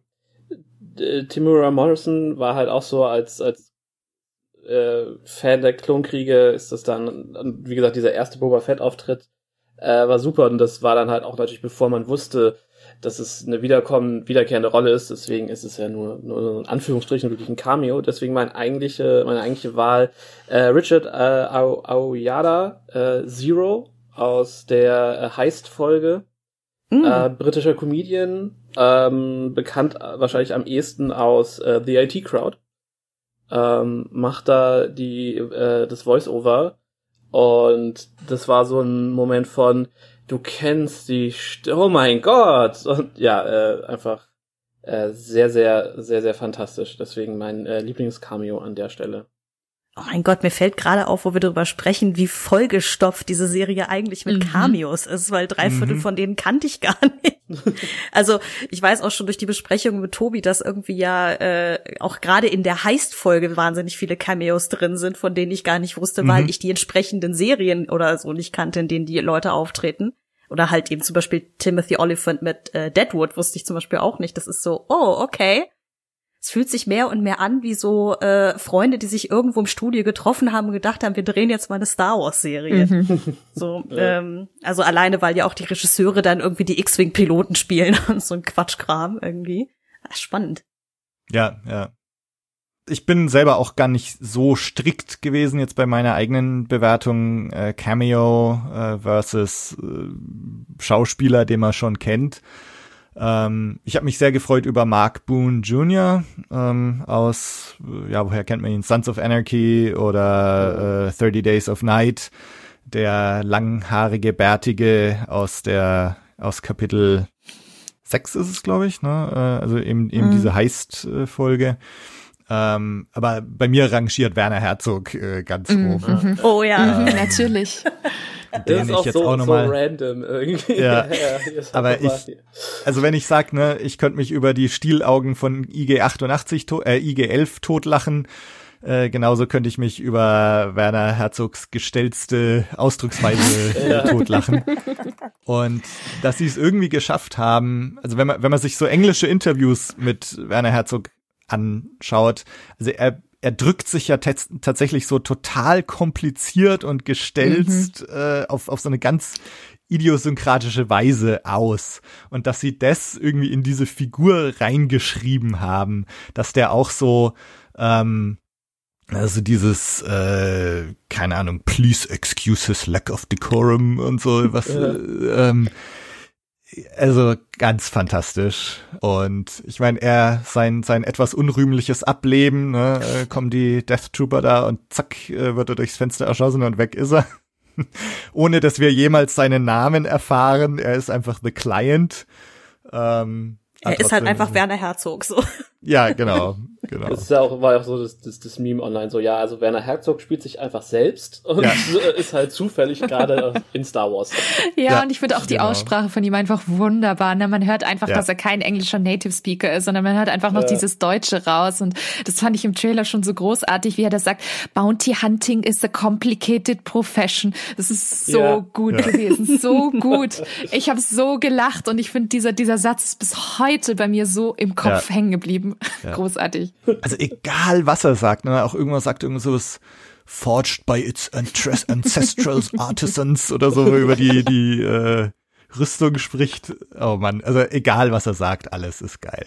Ja, bestimmt schon. Ja, aber dieser, dieser, äh, also er hat ja nicht so direkt diesen schlimmen deutschen Akzent, wenn er spricht. Also er hat manchmal entgleitet ihm das TH ein bisschen, aber äh, nicht immer.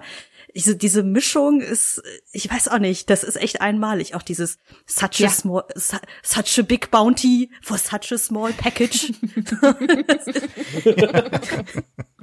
er ist Also eigentlich, passt halt auch so schön ins, ins Star Wars Ding, weil du kannst halt nicht sagen, ne, also ich meine, es, es könnte ja irgendein Alien-Akzent sein. Das ist halt, Mhm. ich, ich finde, das ist, das ist so schöne, so ein schönes Spielfeld irgendwie. Ja. Mm.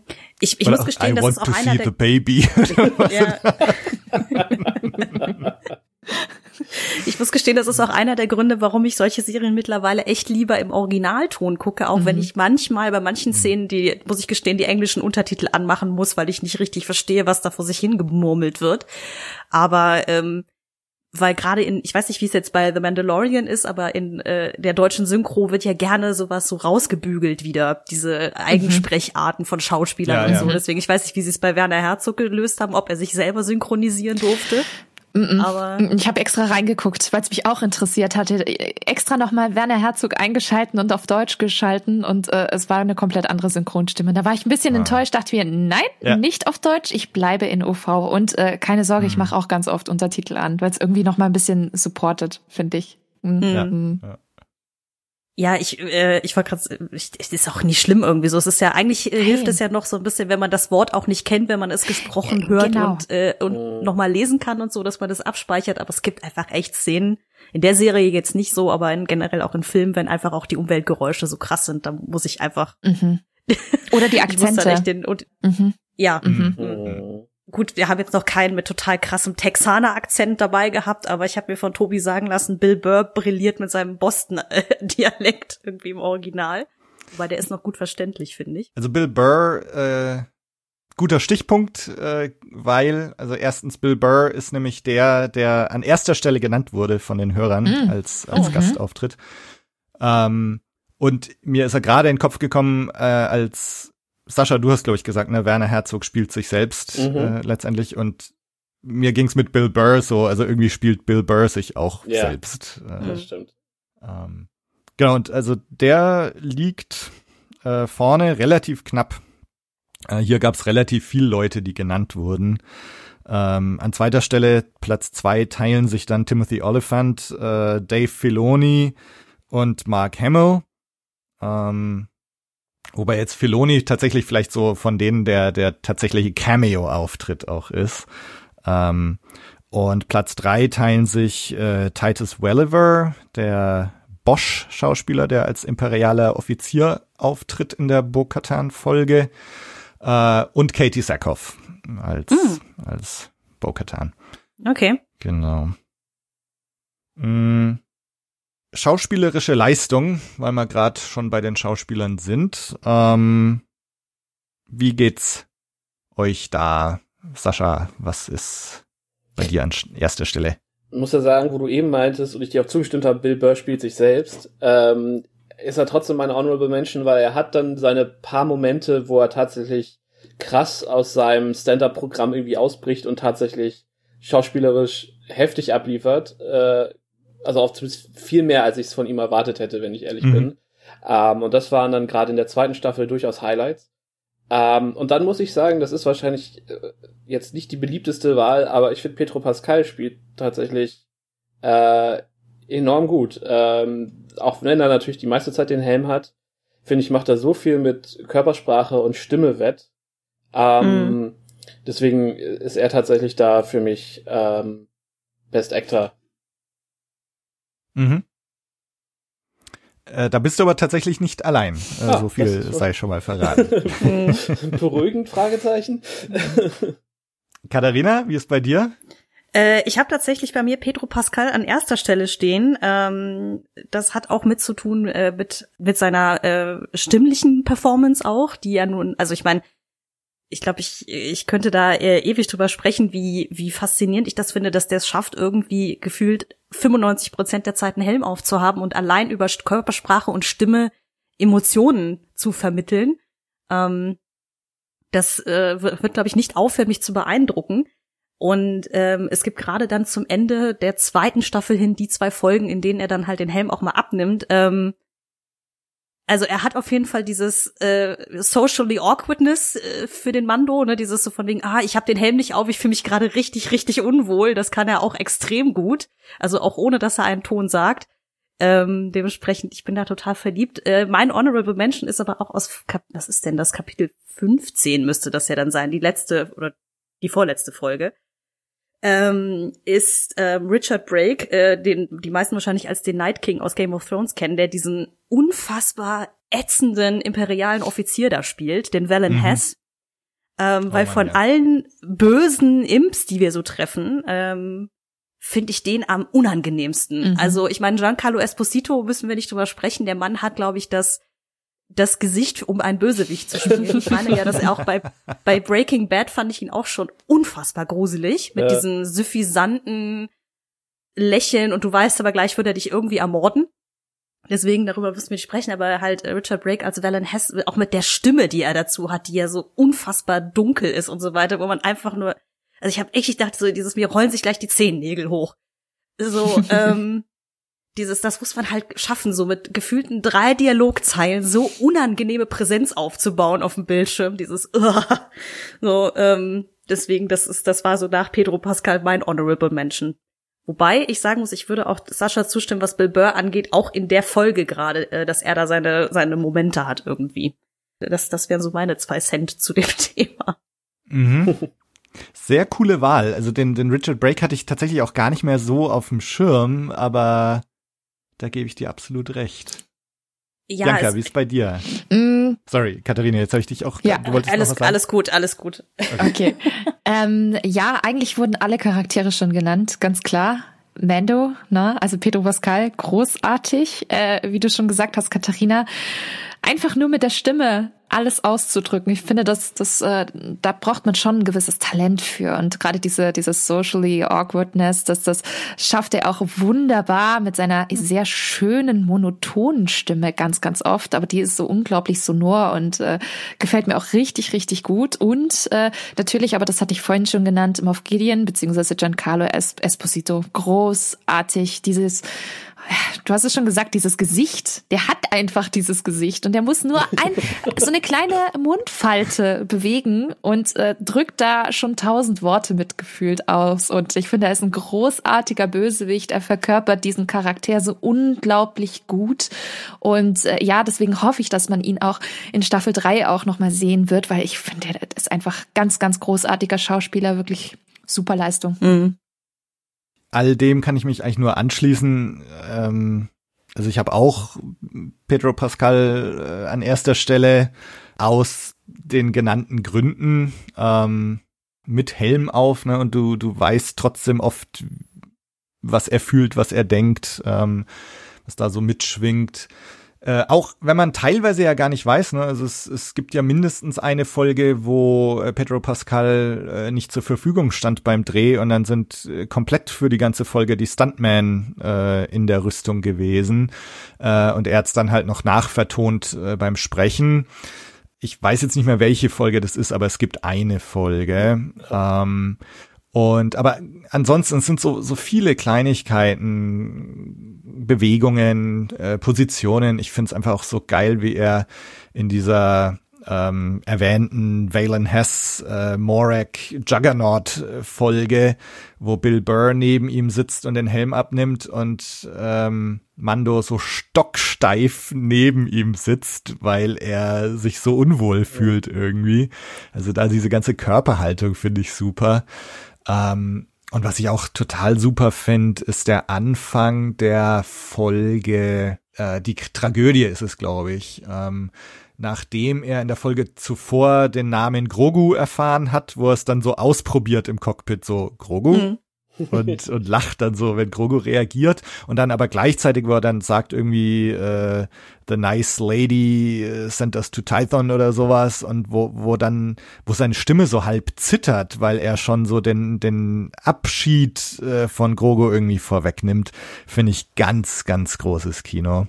Mhm. Ähm, und deswegen, und ich finde es auch total interessant, dass im Grunde dieses Experiment, eine Serie äh, zu drehen, in der der Hauptdarsteller die meiste Zeit einen Eimer am Kopf hat, ähm, dass das funktioniert und dass im Grunde wir alle irgendwie die schauspielerische Leistung dieses Hauptcharakters auch hervorheben, äh, finde ich schon sehr cool und, und zeigt irgendwie, dass dieses Experiment auch wirklich funktioniert hat. Mhm. Ähm, und die Hörer sehen es genauso. Also hier ist äh, Pedro Pascal wirklich mit Abstand vorne. 46 Prozent äh, von euch äh, haben ihn auf Platz eins gewählt. Und äh, 17 Prozent ist dann Platz zwei und, und das Giancarlo Esposito. Ähm, mhm. Und Bill Burr ist der dritte. Und dann gibt's hier eben auch noch einige Honorable Mentions. Amy Sedaris, Katie Sackhoff, ähm, Rosario Dawson, Grogu. ähm, ja. Ich genau. meine, dafür, dass Grogu eigentlich nur eine Puppe ist, haben sie den schon verdammt lebensecht inszeniert. Also man nimmt es auch, finde ich, fast allen, oder dann eigentlich nimmt man es allen ab, dass sie wirklich irgendwie mit dem, mit Grogu irgendwie interagieren. Also man hat nie dieses Gefühl, sie reden da jetzt irgendwie mit einer komischen Puppe. So. Das, äh, das ist ja auch immer so ein Ding, was ja ziemlich in die Hose gehen kann. Ich finde, das ist ja. so ein bisschen, was sie auch schon bei BB-8 für die Sequels geschafft haben, dass du halt etwas hast, was an sich totes Stück Plastik ist und was dann durch Puppeteering und äh, ja Voice-Arbeit und so, also was was dann darüber halt äh, rübergebracht wird, mit dem die Schauspieler dann halt auch arbeiten, ist, ist enorm beeindruckend, weil BB-8 ist, das sind zwei Fußbälle übereinander und es ist trotzdem so ein herzliche, so eine herzliche Figur irgendwie. Ähm, und Grogu hat nun so viel mehr, an das man sich irgendwie dranhängen kann, optisch, also so viel mehr Person. Ähm, und es ist aber trotzdem, man sitzt da denkt sich so, mhm. ah, ich habe das, die erste Staffel hat erst ein gutes Stück später geguckt. Ähm, als, also beziehungsweise was heißt gutes Stück, also so drei, vier Wochen später habe ich erst angefangen, da war dann natürlich Baby Yoda-Hype schon überall. Und man denkt sich so, ach, das ist bestimmt, ne, das ist jetzt, der Mainstream findet das jetzt toll, das ist bestimmt gar nicht so toll. Und dann guckst du es und dann sitzt du da und denkst dir so, fuck, Oh, er ist, er ist doch so toll, wie alle sagen.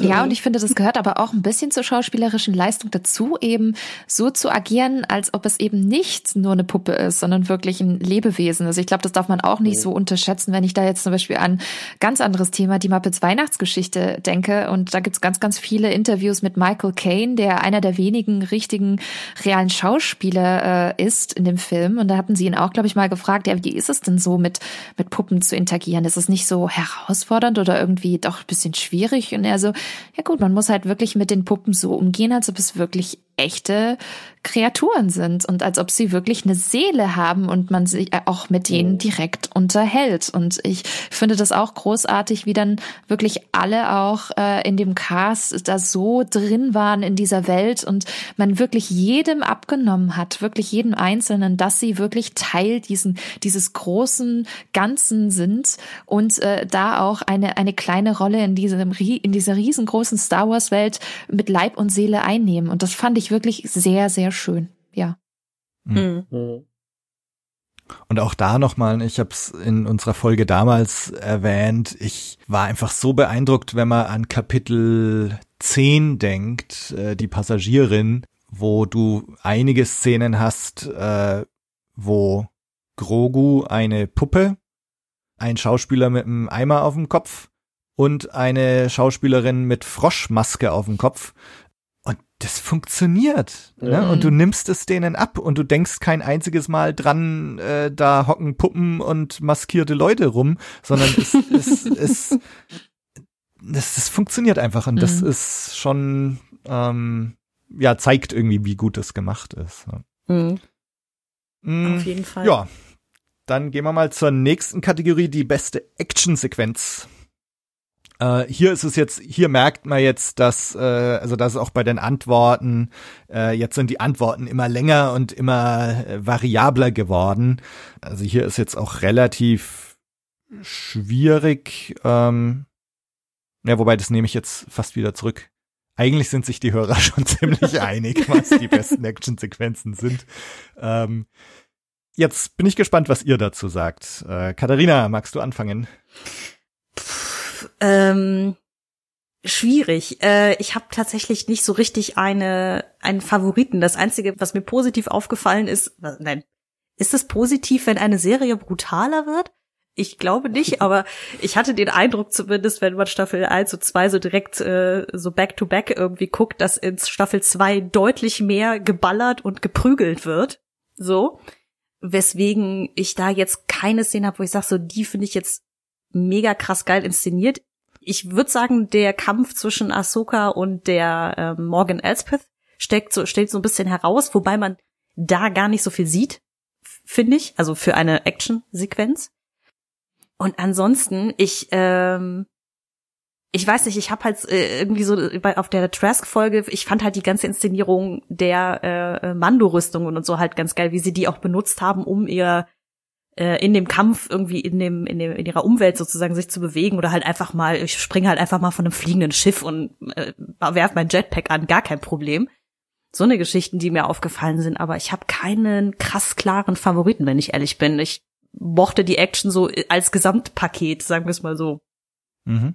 Ich mach mal als nächstes, also bei mir gibt's tatsächlich eine, die, die ich besonders gern mag, und das ist die Flucht aus dem Labor in Kapitel 12, die Vertreibung, weil hier wirklich auch wieder auf so beeindruckende Weise in einer Fernsehserie oder einer Streaming-Serie mit äh, Computereffekten oder Spezialeffekten gearbeitet wird und eine Welt aufgemacht wird, wie ähm, erstmal geht's los mit diesem Gag, ne, wo der La Landspeeder vom Mithril erstmal geplättet wird ähm, und, und dann kommen die Speederbikes und dann kommen die TIE Fighter und dann kommt Mando mit der Razor Crest mit gewagten Flugmanövern und, und schaltet die TIE Fighter aus und das Ganze in diesem Canyon auf dem Lavaplaneten.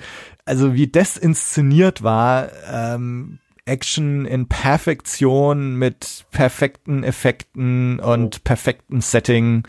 Ähm, das ist meine Lieblings-Action-Sequenz. Janka, wie geht's Ach, dir? ich lache schon die ganze Zeit, weil es ist tatsächlich auch meine Lieblings-Action-Sequenz. Ähm, theoretisch könnte man sagen, letzte Folge, zweite Staffel ist eine einziges Action-Sequenz und das ist sowieso äh, episch. Er ist, ja, wir wissen es ja alle, wirklich großartig.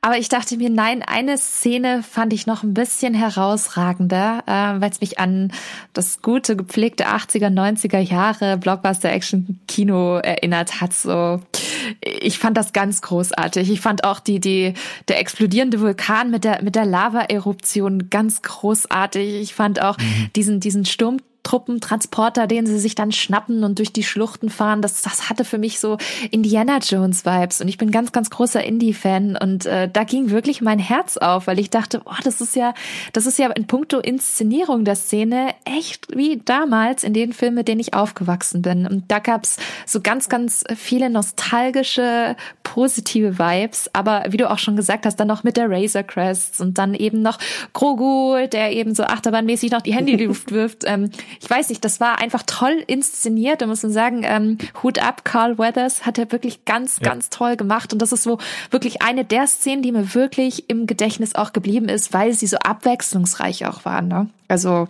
ja, Ja. bin ich bei dir. Und ich, ich glaube auch diese Szene äh, hat bei mir wieder dazu geführt, dass Navarro so einer der Lieblingsplaneten Mhm. ist von mir, weil diese diese Schlucht da mit den Lavaflüssen und hinten bricht der Vulkan aus oder die das Labor explodiert und so. Mega, mega. Mhm. Ja. Sascha. Ja, ähm, ich, ich habe da ein bisschen was anderes auf der Liste. Ich habe natürlich auch, also Luke Skywalker am Ende der letzten Folge ist Mhm. halt einfach ein Ding. So, das muss man, glaube ich, einmal erwähnen. Und dann äh, der äh, Kampf zwischen dem Armorer, äh, der Armorer, also der Schmiedin. Der Schmiedin, ja, ja. Äh, und den Troopern, äh, den Stormtroopern fand ich enorm gut, weil es, es ist sehr klein und sehr kompakt, aber enorm gut äh, von der Choreo und ist halt wirklich ein sehr klarer Martial Arts Kampf mit viel Wumms, mit viel splitternden Rüstungsteilen und so. Ähm, und da wird, finde ich, der äh, ja dieses äh, Ding, dass du diese Stormtrooper-Rüstung hast, die du halt auch kaputt machen kannst, was ich bei Rogue One auch schon so gut fand, mit Chirrut Imwe, der da halt äh, sich durch die, Donnie Yen, der sich durch die Stormtrooper prügelt. Und das finde ich ist hier auch nochmal gut aufgegriffen und hat einen sehr angenehmen Wumms einfach. Ähm, und dann abschließend, äh, wir haben ja schon mal im Detail jetzt drüber gesprochen, aber der Kreiddrache.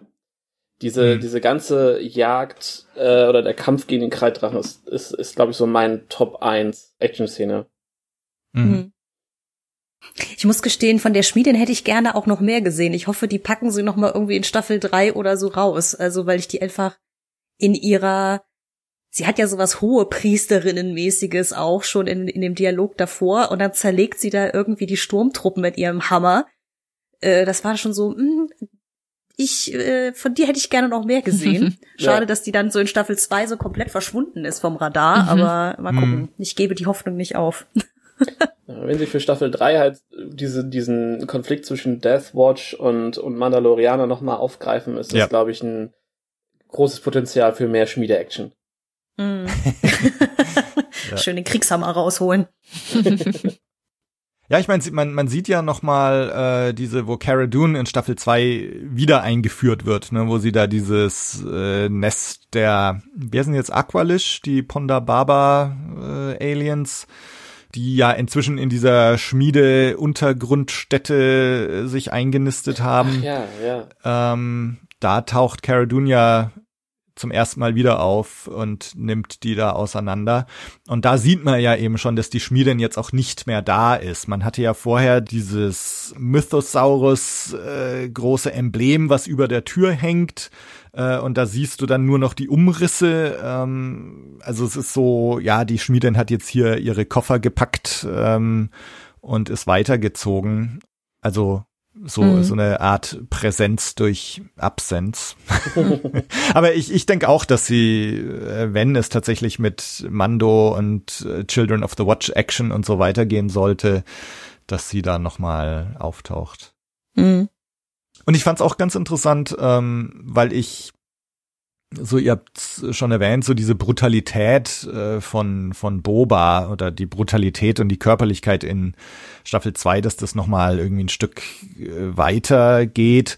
Und äh, ich meine, Boba mit seiner Gaffi-Lanze ist da ja schon extrem brutal, als er da die Stormtrooper äh, zerlegt. Ähm, aber im Grunde wird es ja schon vorgegriffen durch die Schmieden am Mhm. Ende von Staffel 1. Überhaupt ist die, also wenn es jetzt mal um die Faustkämpfe, sage ich es jetzt mal, geht oder halt irgendwie um den um den Nahkampf und nicht um irgendwie äh, Speederbike Verfolgungsjagd. Ich finde sowieso, dass alle Kämpfe in der Serie eine krasse Körperlichkeit haben. Also auch schon wenn ähm, Gina Carano, also Cara Dune und der Mando aufeinandertreffen, wenn die beiden sich da hinter dieser Taverne irgendwie prügeln. Äh, wie wie habe ich so schön gesagt damals in der Folge, das sieht aus, als ob Gina Carano einem richtig wehtun könnte, wenn sie zulangt. ähm, Ja. Also, dass einfach wirklich irgendwie, dass man immer das Gefühl hat, so, Alter, also gut, es ist alles geschauspielert so, ne, aber dieses, ah, wenn das echt wäre, das, das sieht schon echt brutal fies aus. Und auch der, Ja. auch der Kampf zwischen Giancarlo Esposito und ähm, hier ähm, Pedro Pascal, also dieser Endkampf quasi in der Mhm. zweiten Staffel, Ja. wie er da mit dem Darksaber auf ihn einhackt, ja. Mhm. Also das, ich, ich gehe davon aus, dass es choreografiert war, ne? Aber sie müssten ihm ja die Regieanweisung gegeben haben, wirf dich mit allem auf ihn drauf, was geht, so, weil es wirklich aussieht, als ob er sich da verausgaben würde Mhm. an, der- äh, an der Mhm. Mando-Rüstung. das finde ich schon irgendwie beeindruckend, weil oft ist ja gerade bei Star Wars war durch die Prequels so der, der ten, die Tendenz ja immer zu sehr tänzerisch Mhm. stilisierten, durchchoreografierten Fights so, wenn es jetzt nicht ist, alle haben nur Blaster und schießen sich gegenseitig tot so, sondern halt, Ja. wenn es irgendwie so Nahkampfgeschichten waren, ähm, dass ich das eigentlich so eine schöne Abwechslung fand, diese, diese, diese, ja, Brutalität, sag ich mal, reinzubringen. Das ist ein bisschen ein kleines Körnchen Realismus vielleicht, dass sie da wieder mit reingebracht haben. Ich weiß es nicht, aber ich finde Ja, Ich weil. glaube, das hat auch sorry. ein bisschen, äh, ein bisschen was mit äh, modernen Actionfilmen zu tun, dass du halt versuchst ja, also das finde ich auch bei den äh, Russo äh, Marvel-Filmen zum Beispiel, Mhm. dass die Action enorm viel kinetische Energie hat und äh, das ist, man hat halt wirklich immer so dieses, ich finde eine gute, gute Action-Szene ist es, wenn du, wenn jemand getroffen wird, du so einen mm Moment hast, wenn du so richtig so, ah, das muss wehgetan haben und das finde ich, äh, hast du Mhm. halt äh, bei vielen in den Kampfszenen von Mando auch und das äh, finde ich, das, also zumindest für mich ist das immer so ein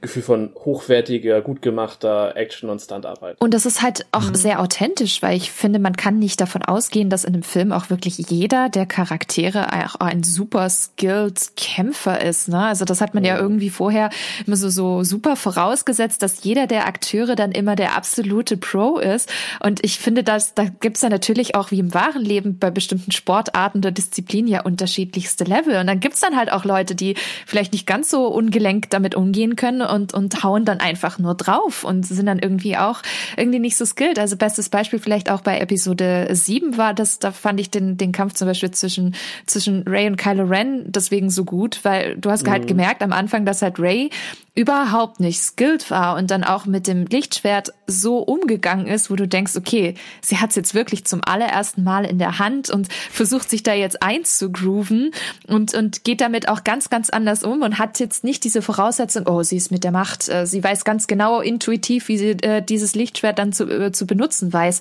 Und das finde ich auch gut bei Mandalorian, weil das merkt man. Es gibt unterschiedliche Charaktere, die dementsprechend auch unterschiedliche Skills und Erfahrungen mit den Waffen haben. Und das macht das Ganze irgendwie sehr realistisch, aber auch authentisch, finde ich. Mhm. Mhm.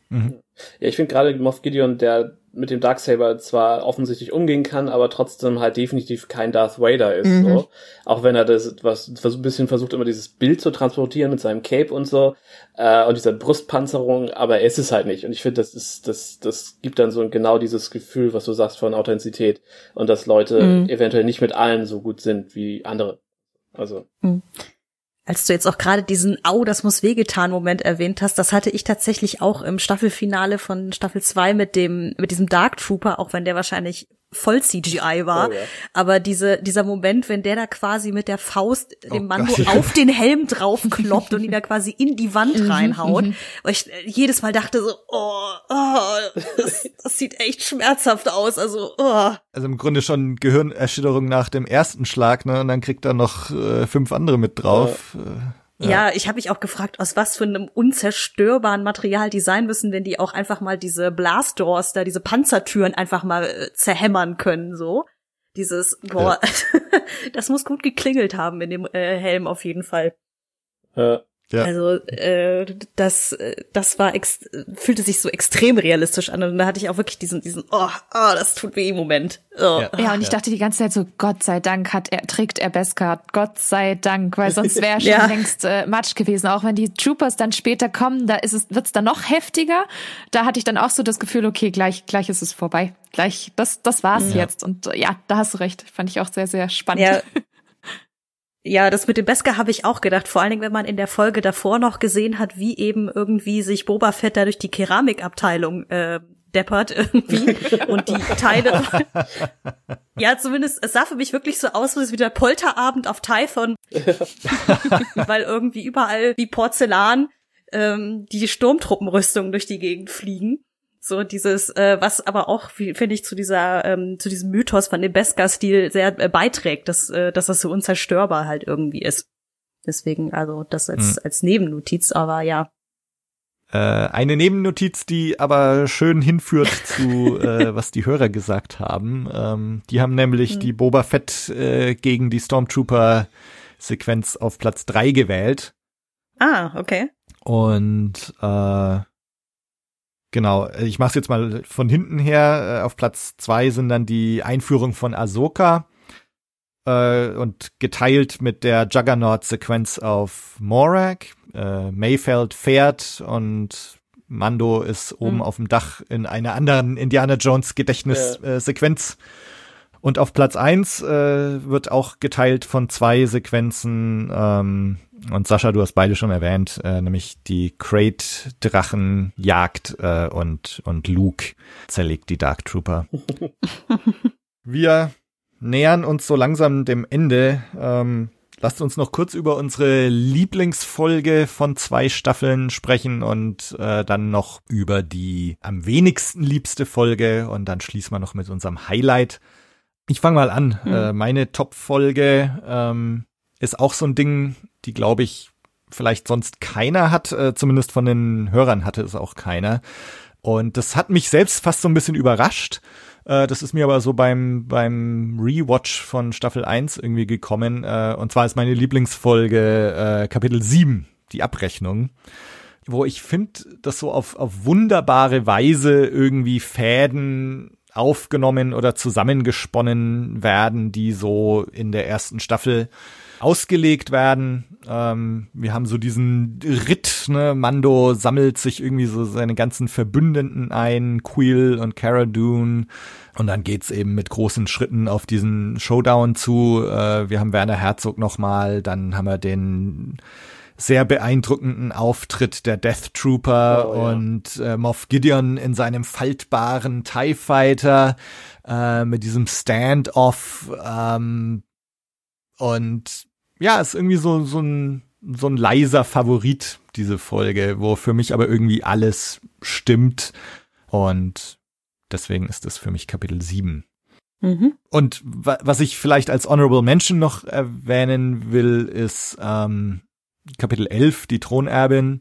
Äh, also nicht nur, dass hier ne, Bo-Katan taucht, taucht auf und äh, andere Mandos. Äh, aber dieser ganze Einstieg mit dem Wassermond Trask, mit diesen 8080 Kränen und äh, und so das also das war für mich so ein Moment in in dieser Serie, wo ich irgendwie so vom ersten Moment an total drin war, total gefangen war, mir gesagt habe, ja, das ist Star Wars und deswegen soll Kapitel 11 auch noch erwähnt werden. Mhm. Bianca, was ist deine Ich glaube, ich bin total Mainstream, wenn ich das jetzt sage. Staffel 2, Kapitel 16. Also das Aha. war wirklich, ja, all the feels, wie man so schön sagt. Äh, ich glaube, das wird tatsächlich ein Abend sein, an den ich mich lange zurückerinnern werde, ähm, wo ich dann tatsächlich im Groupwatch mit äh, ganz vielen netten Freunden gemeinsam die Folge, die letzte Folge geschaut habe. Und das war wirklich so ein Achterbahnritt, äh, den ich schon lange nicht mehr hatte. Also auch nicht, nicht im Kino. Und ich fand, da hat irgendwie für mich alles gestimmt. Von Soundtrack, von der Regie, von der Inszenierung der einzelnen Szenen, die Kampfchoreografien und dann, ja, natürlich der Auftritt schlechthin, Luke Skywalker und R2D2 und ich habe Gott, ich oute mich mal. Ich habe die Folge mittlerweile bestimmt ganz, beziehungsweise in Teilen locker zehn, elf Mal schon gesehen. Und das ist mir bei einer, also wirklich bei keiner Serie bislang passiert. Und ich finde vor allem, hm, die letzten 20 Minuten ganz besonders. Und ich habe ich hab mich oft erwischt, wie ich einfach nur gerade immer in die letzten 20 Minuten reingegangen bin, weil ich finde, die sind so unglaublich stark und, und knackig inszeniert und ab diesem Moment, wo die Troopers dann auch vor allem wieder aufs Schiff zurückkehren und man das auch sieht auf dem Radar, ey, da geht's ab. Und mhm. das ist für mich wirklich ganz, ganz großes Kino. Und ich, ich dachte, hey, wenn ich das jetzt schon zehnmal gesehen habe, dann wird das Ende nicht ganz so schlimm, weil ich bin unglaublich emotional und äh, gerade solche Momente gehen mir echt nah und äh, weine da auch immer sehr, sehr schnell.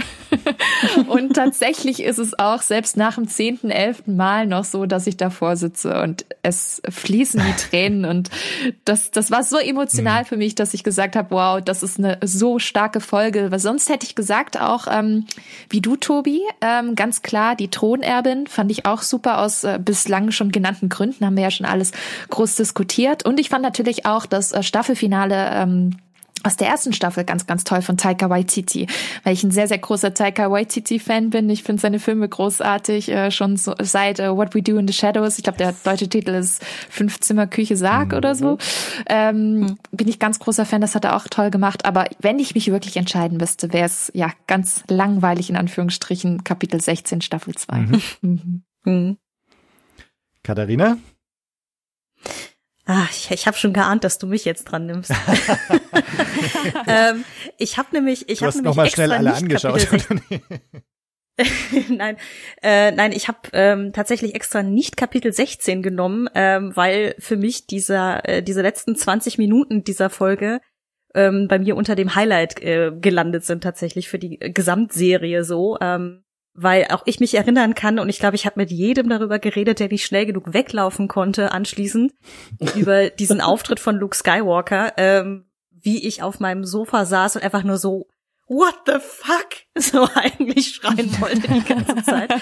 ähm, zumal äh, ich äh, ja mit Tobi hier in, der, äh, in dem im Podcast mehr als einmal besprochen habe, so nein, nein, sie werden Luke gar keinen Fall aufgreifen, das nein, nein, nein, da haben sie sich die Finger mit verbrannt, das machen sie nicht und nicht einfach nur in seinem Zustand der äh, äh, spontanen Euphorie hier saß. Deswegen ähm, äh, habe ich das unter das Highlight vermerkt. Mhm. Ansonsten ähm, würde ich Tobis Aussage zu Kapitel 7 unterstreichen, dass die, die fand ich auch sehr gut. Mir ist aber tatsächlich aufgefallen, aus ähm, ich, ich kann nicht genau benennen, woran es liegt, aber das äh, Kapitel 15 ist es ja dann, der Getreue, beziehungsweise The Believer im Original, wo sie ja Bill Burr halt da aus dem äh, aus, aus seinem äh, Arbeitslager da holen und ähm, zu diesem Terminal hin müssen, wo ja auch der Valen Hess und so ähm, auftaucht. Es ist irgendwas an der Folge in ihrer Gesamtheit, das mich irgendwie abholt. Ich weiß nicht, was es ist. Vielleicht ist es die Geschichte an sich. Vielleicht ist es dieses Ambivalente auch ein bisschen, weil ja äh, Mayfeld als, als Ex-Imperialer so ein bisschen so eine neue Perspektive noch mal reinbringt. Mhm. Es ist halt nicht dieses, das Imperium ist nur gut und nur, nur böse so. Mhm. Plus halt Pedro Pascals Performance einfach dieses, was er bereit ist für Grogu zu riskieren und so weiter. Also weil das auch eine, also die, die, die Stakes, wie man so schön sagt in der Folge, schon sehr, sehr persönlich sind für ihn auch, dass das irgendwie so in seiner Gesamtheit irgendwie schon so mitunter einer meiner Favoriten auf jeden Fall ist. Also Kapitel 15, würde ich sagen. So, weil ich sag jetzt nicht schon wieder der Crate-Drache, weil auch die Folge ist komplett fantastisch.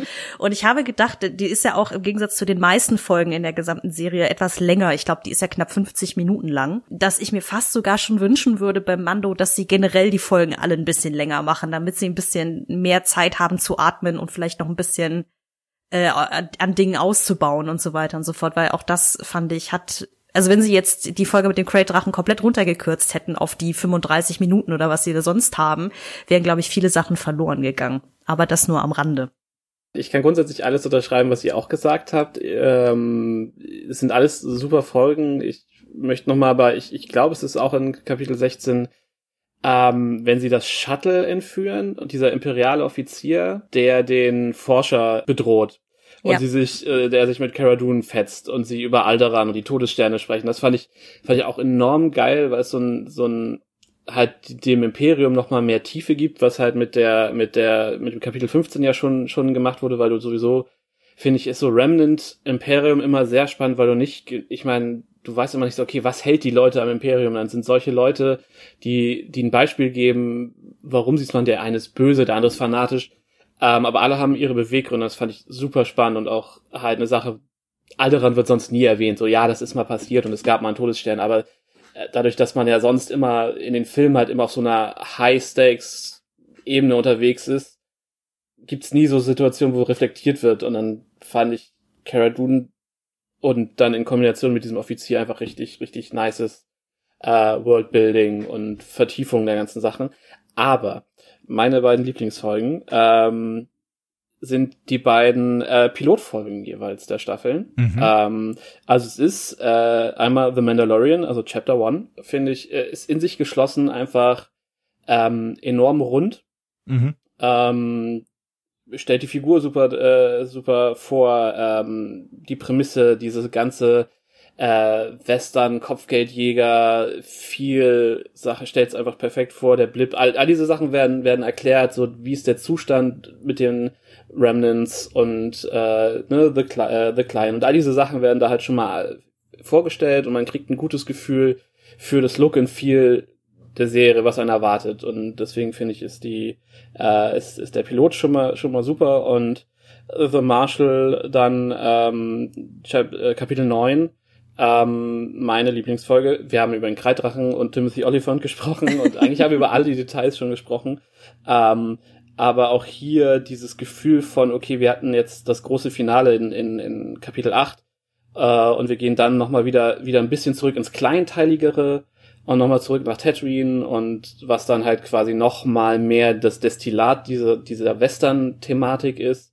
Äh, und dann halt mit den ganzen guten Schauspielern, den ganzen ich meine, ich, ich freue mich über jeden scheiß Wasser Evo, Evo, e, Evaporator, Evaporator, der da äh, irgendwie rumsteht, weil ich mir denke, ja, geil, das ist halt irgendwie, ähm, das ist halt irgendwie Star Wars oder dass Timothy Oliphant Speederbike halt Anakins Podracer äh, Gondel ist. So, das sind halt dann diese diese Details, wo ich denke, ja, das ist alles nur da für mich und ich freue mich so sehr darüber.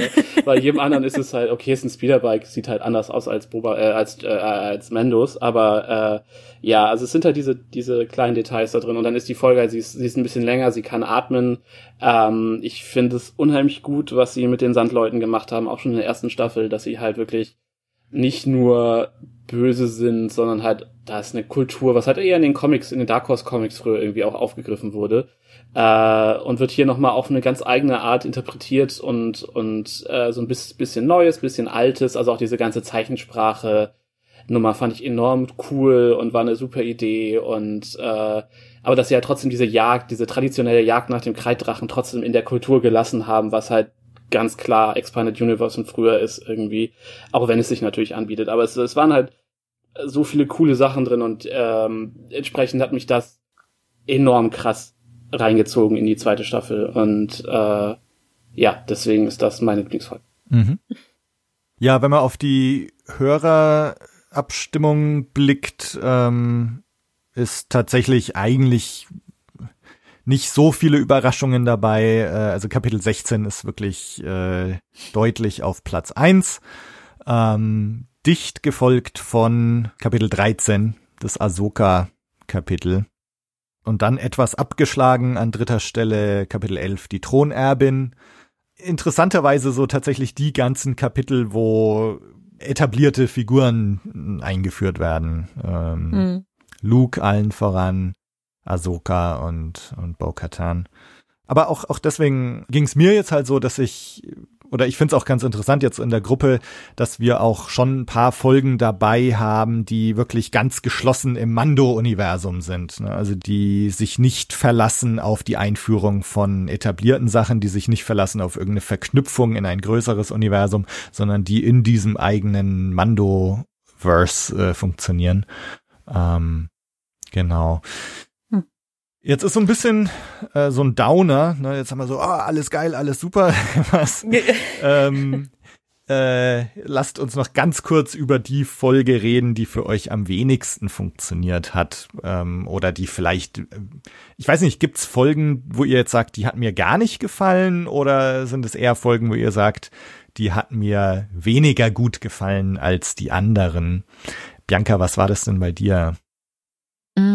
Also ich glaube generell muss ich sagen, also beide Staffeln haben ein unglaublich hohes Niveau. Ich finde Staffel 2 sogar noch mal höher als es als die erste und deswegen, wenn man jetzt sagt schlechteste Folge, dann ist das, wir haben das vorhin schon angesprochen, echt meckern auf übelst hohem Niveau. Also das ist, ich glaube, da ist wirklich keine Folge dabei, wo ich gesagt habe, boah, die war jetzt furchtbar. Boah, da habe ich mich jetzt unglaublich gelangweilt. Das heißt, wenn wir, glaube ich, oder wenn ich zum Beispiel jetzt von schlechte Folge spreche, dann ist das nicht wirklich schlecht, sondern im Vergleich oder in Relation zu den anderen äh, Episoden oder beziehungsweise Kapiteln in dem Fall, ähm, fällt, fallen die dann so ein bisschen ab. Und ich glaube, so die Folge, wo ich gemerkt habe, die hat mich nicht so ganz abgeholt, wie manch andere, ist jetzt in Staffel 1 gewesen und zwar Kapitel 5, der Revolverheld.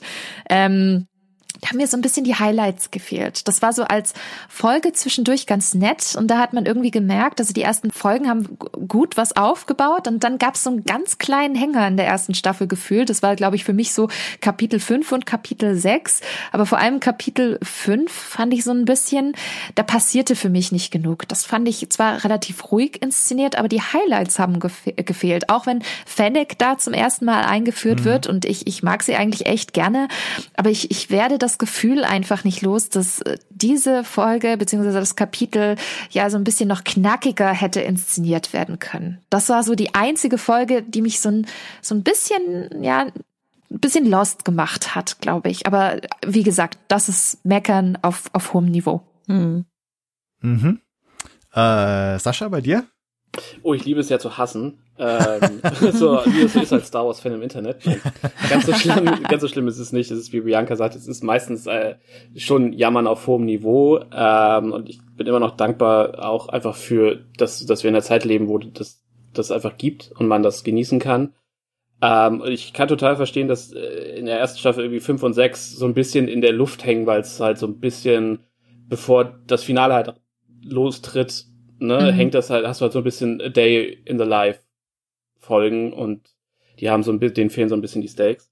Ähm, ich, ich bin mal gespannt, was ihr zu meinen Auswahlen seid. Das sind nämlich beides Folgen aus der zweiten Staffel. Und zwar ist einmal die Honorable Mention äh, The Tragedy, äh, Folge äh, Kapitel 14.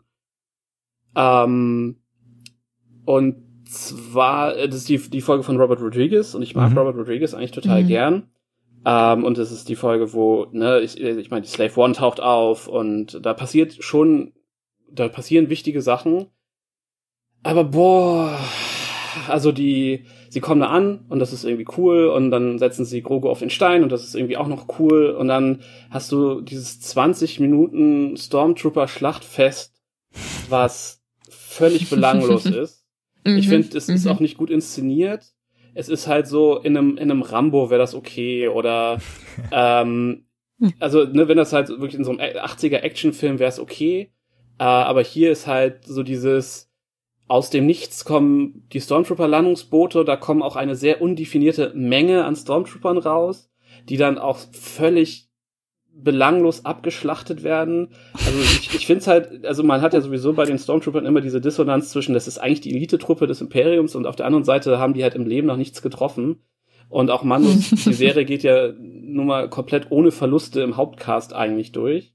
Ähm, und ich fand das hier halt echt, also es war in den Folgen vorher schon immer mal, so in The Siege fand ich es auch schon schwierig, wie inkompetent die Trooper da waren. Also zum Beispiel der Scout Trooper, der von der Plattform springt und ja, direkt ja. explodiert so geil die Action-Szene sonst auch ist, äh, das hat, das hat mich da halt echt rausgezogen. Ja. Und das war dann bei The Tragedy zwei Folgen später halt einfach nochmal auf die Spitze getrieben. Mhm. Und das, das hat das sehr kaputt gemacht für mich.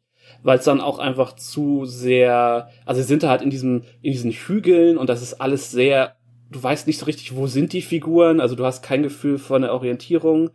Ähm, und Fennec ballert halt rum und Boba prügelt ein bisschen und Mando macht auch noch Dinge und dann, aber ja, also ist das so cool dann auch das Ende ist mit mit der Razor Crest und dem Kreuzer und und also es hat so alles seine Highlights immer noch, deswegen ne, ist es immer noch Jammern auf hohem Niveau, würde ich sagen, aber die Folge ist halt dann sehr bla, so was mhm. was so einige Sachen angeht und kann da das Niveau von den anderen Folgen nicht halten. Ähm, aber mein eigentlicher Pet Peeve ist die Folge, äh, Kapitel 10, The Passenger. Mhm. Ähm, ja, die Frosch Lady ist total cute. Ähm, aber die Folge hat auch wieder so ein paar Momente, die ich sehr schön fand. Also die Effekte sind toll, so die, die X-Wings, wenn sie da ne, sich durch die Wolken jagen, ist auch cool. Ähm, aber die Folge ist ja auch so seltsam mit dem ganzen Pacing. Es passiert nicht so richtig was. Sie sind auf dem Planeten, dann sind sie wieder nicht auf dem Planeten. Und dann hast du die, was ich, Grogu isst ihre Kinder die ganze Zeit. Das ist halt so, das wird halt so für, für, für einen Witz gespielt, aber es wird auch Ja, das habe ich auch voll rausgezogen. Oh. Wie, wie emotional wichtig das für sie ist, dass das ihre Kinder sind. Und dann ist es halt immer so witzig, haha, Grogu ist die. Das mhm. ist halt, das hat mich krass rausgezogen und mir krass auch ihn als sympathischen Charakter, also es hat mir sehr schwer gemacht, ihn in den Folgen sympathisch zu finden. Mhm. Ähm, weil, und dann wird's halt auch so von der Tonalität halt so extrem auf, auf Witz, auf den Witz gespielt. So, haha, die Froschlady ist irgendwie witzig, weil die ist seltsam und die hat diesen, ich meine, ich dachte auch, ich, nur man hat ja inzwischen so viele Serien geguckt, ich dachte am Ende ist es vielleicht wirklich nur ein Tank mit Essen, den sie mitschleppt und das ist ein großer Gag oder so ein großer Reveal, aber es sind halt am Ende ihre Kinder. Und das ist, das macht's halt einfach nicht besser. Ähm, und dann ist die Folge halt, okay, sie fliegen irgendwo hin, sie stürzen ab und es sieht alles hoffnungslos aus und dann schaffen sie es aber da wieder wegzukommen. Und ähm, ja, also Filoni und der, der andere Typ ist ja auch ein ILM-Mitarbeiter. Es tut mir total leid, dass ich den Namen jetzt nicht kenne, aber der andere X-Wing-Pilot ist halt auch irgendwie so ein Regiemensch, ich glaube Stuntworker oder irgendein also auf jeden Fall auch ein relativ hohes Tier da in der Produktionskette. Ähm, und es ist irgendwie nett, dass die beiden da sind, aber ja, nee, also die Folge ist halt im Verhältnis zu den anderen für mich enorm unrund und enorm egal. So, und diese ganze, äh, so cool auch die Eisspinnen dann sind und so, es ist halt irgendwie, nee, also die, kennt die Folge könntest du halt rausstreichen und es wäre nichts passiert. Mhm. Und das ist, glaube ich, äh, dann so ein bisschen mein, mein Problem damit. Mhm. Ah, ich, ich, äh, irgendwie danke ich dir ja dafür, dass du die Sache mit diesen, mit den Eiern von der Froschlady angesprochen hast, weil auch Oh, ich finde das so unangenehm. Ich, also auch beim zweiten und dritten Mal gucken, dachte ich einfach, nein, nein, es ist immer noch nicht lustig. So, ähm, und ja, weil irgendwie in der ganzen Serie ist es ja irgendwie, dass äh, Grogu ständig irgendwelche Lebewesen isst und verspeist und so weiter, aber wenn es halt irgendwo auf Sargon irgendein Frosch ist, ist es mir noch egal, aber da fand ich es echt, ich weiß nicht, das hat mich echt unangenehm angefasst, fand ich. Ähm, mhm. Vor allen Dingen, weil Grogu ja auch nach der fünften Ermahnung nicht aufhört. So, deswegen, ähm, aber insgesamt hat mich die Folge, die auf dem Eisplaneten spielt, nicht ganz so sehr gestört wie dich, aber offensichtlich. Ich fand, sie hat sich ein bisschen mhm. zwingender eingereiht in die Gesamtstory äh, der zweiten Staffel, aber äh, ja, aber ich kann verstehen, was du meinst mit diesem so, wenn sie nicht da gewesen wäre, wäre auch egal gewesen. Mhm. Ja, aber da gibt's glaube ich, genügend andere Episoden, denen ich das, glaube ich, auch vorwerfen könnte. Ähm, aber mir ging's wie euch auch. Also ich saß davor und dachte mir, was macht der da? Es soll aufhören. Ja. Das ist, äh, ich war völlig geschockt, weil er vorher eigentlich doch eigentlich eine super positive Figur war. Und da dachte ich mir, hat er denn überhaupt kein, kein, keine Scham und kein Rechtsempfinden, bis mir dann aber irgendwann mal gekommen ist, ja verdammt man, er ist halt immer noch so ein, so ein kleines Kind, ne? Also es ist ein Kleinkind, was halt irgendwie nicht hören kann, was halt wahrscheinlich unglaublich hungrig ist und ganz viel lecker, schmecker Appetit halt eben hat. Und der versteht das wahrscheinlich auch noch nicht so ganz, ne? Und wenn man halt sich das so ein bisschen bisschen vor, vor Augen führt. Ich habe da immer wieder gesehen, ähm, es, es gab da so ein Viral-Video von einem Kind, das wurde mir auf Facebook-Video immer angezeigt. Ähm, der, das hat zusammen mit seiner Oma immer gekocht und gebacken. Und äh, egal, was die Oma in die Schüssel gepackt hat, er hat danach gegriffen und sich sofort in den Mund gestopft. Also wirklich krass. Ich glaube, der, derjenige ist auch zwei, drei oder so gewesen. Und alles, was, was die Oma da äh, hervorgezaubert hat, er hat die Hand rausgestreckt und sofort rein, reingestopft. Und da musste ich auch wirklich an Grogu dran denken. Egal, was du gesagt hast oder gemacht hast, er hat halt in dem Moment Hunger. Das ist dann wahrscheinlich irgendwie sein natürlicher Instinkt. Und wenn man daran denkt, dachte ich mir, okay, ja, gut, dann geht's einigermaßen. Aber trotzdem war da so eine gewisse Awkwardness, weil ich dachte, nee, das fühlt sich jetzt gerade nicht gut an. Warum machst du das? Ja, weil es halt auch so enorm für den Humor, auf den Humor gespielt wird. So, ja, ne? ja, so, ja. haha, guck mal, er ist das. Haha, ist witzig, er darf das nicht. Fand das nicht lustig. Nee, genau, ich fand das ich nicht fand, lustig. Und das ist so schade. Das ist so schade, weil es macht ja Peyton Reed. Und ich finde Peyton Reed in den Ant-Man-Filmen großartig. Ne? Hat auch mhm. einen klasse Humor und hat das auch wirklich toll adaptiert von, von Edgar Wright. Und, und äh, deswegen war ich da auch so ein bisschen irritiert. So, soll das lustig sein? Nee, das finde ich nicht lustig. Das ist eher so ein bisschen weird. Warum? Lass es Vor allem doch. Auch, auch dieses allerletzte, was er noch isst, ne? Das so, so ganz am Ende kommt nochmal so als Haha, jetzt noch eins hat er in der Tasche noch, was er jetzt auch noch isst. Ne? Also so, so wirklich auch so als Gag inszeniert. Ja. Ähm, und, und mir geht's da ganz genau wie euch. Also das äh, das, das hat die Frog Lady einfach nicht verdient. So. Nee. Nein, nee. Ähm, nein, dafür ist sie viel zu süß und ja. viel zu lieb ja. und sie wird sympathisch. Halt über drei, über drei Folgen, was ja eine relativ lange Zeit ist für eine Nebenfigur, halt auch wirklich so als tragische, leidende Nebenfigur eingeführt und dann hast du halt einfach die Hauptfigur, die ihre Kinder ist. Als Gag. Das ist halt, nee, sorry, das ist, das funktioniert halt. Ich bin, es war ja. so froh, dass sie das dann in Kapitel 11 aufgelöst, also so aufgelöst haben, dass er dann sieht, okay, das sind Kinder und er so ein, so ein Bonding-Moment damit hat, Hm. was das halt nicht ganz aufgehoben hat. Ich konnte ja irgendwie- kaum hinschauen. Ne? Ich dachte, Ja, ich jetzt dachte frisst auch. er das Kind auch gleich noch Ja, auf. ja, ich hatte wirklich die ganze Folge den Mo okay, es gibt gleich noch einen Kinder-Escape. Es gibt, oh.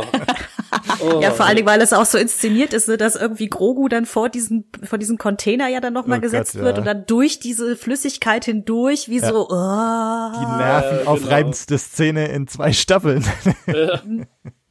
so, ah, ja, nee, also äh, es, es gab sowieso, ähm, also an sich würde ich dir total zustimmen, Bianca, im Sinne von, dass es darum geht, dass er ja irgendwie noch so klein ist, dass er das nicht versteht, was er, was er darf. Ich glaube, was ich auch so awkward dran fand, war einfach nur, die, es hat einen, einen, einen Autor, Autorin oder einen Mhm, Regisseur gegeben, der halt die Entscheidung getroffen hat, daraus einen Gag zu machen. Ich glaube, das war das, was Ja. mich dann so ein bisschen Mhm. äh, angefasst hat, weil es gibt so zwei, drei äh, Stellen in der gesamten Serie, wo ich sagen würde, ja, okay, es ist ein bisschen so Plot-Convenience Mhm. gerade, ne, aber wie gesagt, äh, es ist Star Wars, denken wir mal nicht so viel drüber nach. So, weil die ganze Situation hätte sich auch auflösen lassen können, wenn man wirklich sagt, wie Sascha gerade meinte, sie hätte irgendwie einen Vorrat oder sowas dabei gehabt, irgendwie an, an Snacks oder was auch immer. So ein bisschen wie mit diesen blauen Space-Macarons da irgendwie in, in einer der Folgen. Mhm. Dass Grogu ihr quasi das Essen wegfuttert oder sowas, ne? Also, und dann wäre das Ganze schon komplett nicht mehr awkward gewesen, so. Hm. Oder einfach Mando gibt dem Kind mehr als so eine komische kleine Mini-Bento-Box voll mit was auch immer da drin war in der einen Szene. So, der hatte, da hat Grogu so eine, so eine Schüssel vor sich, aus der er isst, die gefühlt kleiner ist als meine Handfläche. So, äh, dieses kein Wunder, dass das Kind permanent Hunger hat. ähm, ja. Ähm, Ja, oder man hätte es halt, man hätte es halt einmal, einmal gemacht oder zweimal und, und äh, dann wäre gut gewesen. Also das, was du gesagt hast, Katharina, wäre eigentlich ein guter Einge Mhm. Einfall gewesen, dass sie dann was dabei gehabt hätte und dann merkt, oh Gott, er hat Hunger. Verdammt, dann muss man ihn irgendwie ablenken mit einer anderen Leckerei und dann äh, füttert man ihn die restliche Folge halt eben mit den Snacks und damit er eben sich nicht über die Eier irgendwie hermacht und das wäre Ja. irgendwie noch so ein bisschen versöhnlich gewesen, weil dann hätte man vielleicht auch erklärt, okay, der arme kleine Kerl hat Hunger, es ist vielleicht irgendwie sein Instinkt, also muss man irgendwie, irgendwie ablenken. Aber dass man da so drauf rumreitet, also wirklich, das so ausreizt, immer und immer wieder, das ist schon ein bisschen too much, ne? Ja, In der ja. zweiten Staffel hatten sie es aber ohnehin mit der Lebendnahrung, ne? Also auch äh, auf Trask selber in der komischen Suppe hängt ja dieser dieser Mhm. lebende Tintenfisch oder sowas drin, der ihm ja noch ins Gesicht springt, den er ja offensichtlich witzig, auch lebend so. verspeist. So, ja, aber auch, das ist mir beim ersten Mal gucken gar nicht aufgefallen, wenn sie ähm, zum Finale der zweiten Staffel hin ähm, halt Bo-Katan und ihre ihre Kollegin Koska da wieder einsammeln, verspeist die halt auch irgendwie so ein, so ein Tintenfisch, wo noch der halbe Tentakel irgendwie ihr aus dem Mund hängt und sich auch noch bewegt und sie den so einsaugt, als wär's Spaghettis und so. Wo ich dachte, gibt es in diesem Universum kein gekochtes Essen mehr? Also es war so ein bisschen so, oh, äh, ne, ja, ich meine, gut, es ist natürlich auch so ein bisschen, ja, in anderen Kulturkreisen isst man Tiere auch noch lebend und so, ne? Aber war so, oh Leute. Vor allen Dingen dann halt auch immer so Tentakelviecher. So, ich meine, ich Mhm. mag auch schon gekochten Tintenfisch nicht. Also dementsprechend war der Ekelfaktor noch mal höher. Aber ähm, ja, keine Ahnung. Ja, ich, genau, genau darum geht's, glaube ich, ne, um den Ekelfaktor und um Ja. das Exotische und Ja, ich meine, aber das war für mich schon erreicht, wenn der, wenn der, äh, was ist es, ein Kalamarianer, glaube ich, ne, der ja dann irgendwie schön so diese, diese komische, Sch- diesen Schlauch aus der Decke zieht Oh, und ja. einfach nur diesen komischen Brei da in diese Schüssel. so als wenn sie so bei der, äh, in, äh, in The Matrix gibt's ja, glaube ich, auch so, so, so, so Stelle, wo sie ja so schön aus dem Schlauch so Grütze irgendwie essen. Das, das reicht mir schon. Also, ich brauche da nicht noch lebende Tiere drin. Hey, es ist immerhin was Frisches. Ne? ja, Ja. ja, genau. Da werden die in der Matrix ganz dankbar viele- für. Ja, da waren bestimmt auch ganz viele Vitamine drin. Sehr nahrhaft, so wie, wie man sagt, ja, Insekten haben ja unglaublich viele Vitamine und Ballaststoffe, das kann man doch essen. Äh. Äh. Ja, kann man. Kann, muss man. Ja. muss nicht. Ja. Ich wollte gerade sagen, ich, ich gebe sogar zu, ich habe schon mal frittierte Mehlwürmer gegessen, Uh. aber die waren halt auch nicht mehr lebend. So, Mm. äh, es waren aber auch nicht viele, es war nur so eine halbe Handvoll. Mehr Mehlwürmer, als ich jemals gegessen habe. Ja. So, ja, aber äh, äh, wenn die sich noch bewegt hätten, wäre ich, glaube ich, schreiend davon gelaufen. Schön so mitten in Thailand auf dem Marktplatz, so, äh, nehm es weg von mir. Bis nach Deutschland zurückgerannt. Ja, quasi. Kann man machen. Äh, Katharina, du schuldest uns noch deine am wenigsten liebste Folge. Ist Ja, das auch ja. die 10? Nee. Nee, äh, nee, tatsächlich ähm, habe ich mit der, also auch mit der Eisplanetenfolge und so nicht so das äh, Problem. Ähm, und wie gesagt, wir sind ja, wir, wir bleiben bei Jammern auf allerhöchstem Niveau, aber ich merke die Folge, bei der ich ein bisschen, sagen wir mal, geistig abschalte. Das ist immer kein gutes Zeichen, wenn ich so ein bisschen das Gefühl habe, ich langweile mich. Mhm. Langweilen mit ganz großen Anführungsstrichen. Ist tatsächlich bei mir das Kapitel 2, also die Folge mit dem, mit dem Schlammhorn. Ähm, weil ich weiß, warum diese Folge da ist. Sie ist da, um, zu, um, um Grogu als Machtnutzer mehr oder weniger vorzustellen und irgendwie diese ganze Symbolik mit dem Matthorn und so irgendwie zu erklären, weswegen der Mando ja hinterher auch dieses Signet dann auf der Schulter hat und so. Aber insgesamt ist, hatte ich immer so dieses Gefühl, okay, das hätte man auch, also wenn man Folge 1 und 2 genommen hätte, Folge 1 wäre noch 10 Minuten länger gewesen, hätte man da noch so eine Szene unterbringen können, da hätte man die ganze Folge mit dem Matthorn nicht gebraucht. So. Ähm, weil auch da, da habe ich eher das Gefühl, was Sascha offensichtlich bei dem Eisplaneten hatte, dieses, es passiert halt nicht wirklich was, ne? Mando äh, läuft irgendwie, also irgendwie hat er offensichtlich sein Speederbike nicht mehr oder seinen Blurk nicht mehr, mit dem er da äh, hingegangen ist in Folge 1. Ähm, auf jeden Fall marschiert er ja mit Yoda, Baby Yoda da durch die, durch die Wüste.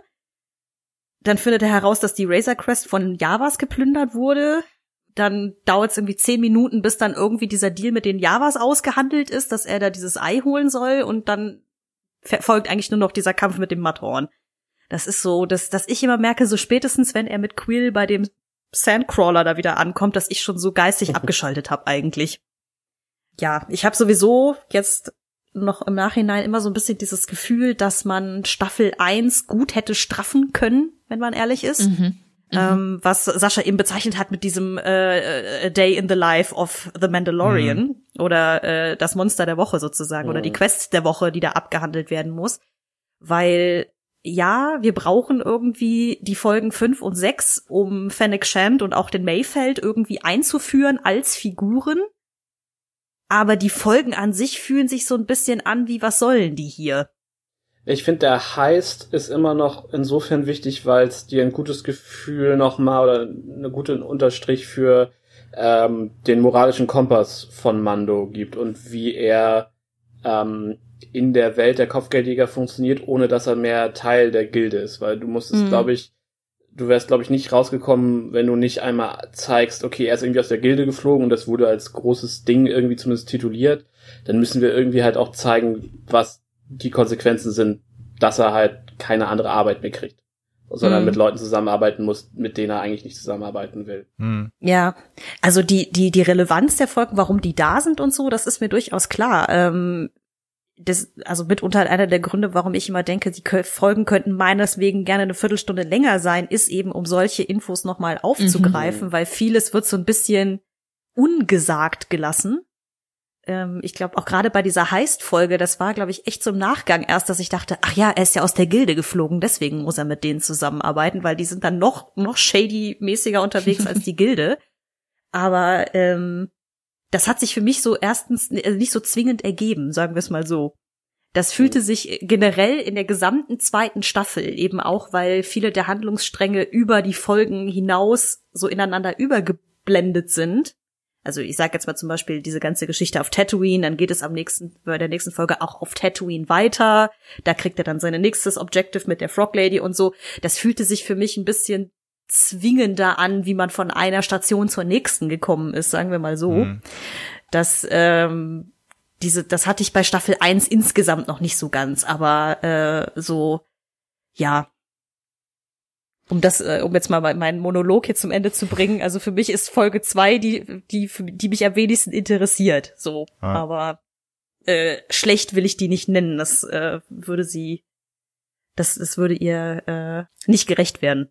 Ich find's interessant, äh, Staffel, äh, Kapitel 2 ist auch meine am wenigsten liebste äh, Folge. Oh, okay. Ähm, es, es ging mir eben auch damals so, dass ich wirklich so mein, mein Problem hatte mit der Serie am Anfang. Also ich finde auch, Sascha, da gebe ich dir recht, dass der Pilot finde ich auch fantastisch. Also dem, dem würde ich, glaube ich, sogar zehn von zehn Punkten geben. Ähm, ist einfach eine runde Sache, toll, wie alle eingeführt werden, toll, wie dieses Universum irgendwie eingeführt wird mit der Gilde und so weiter.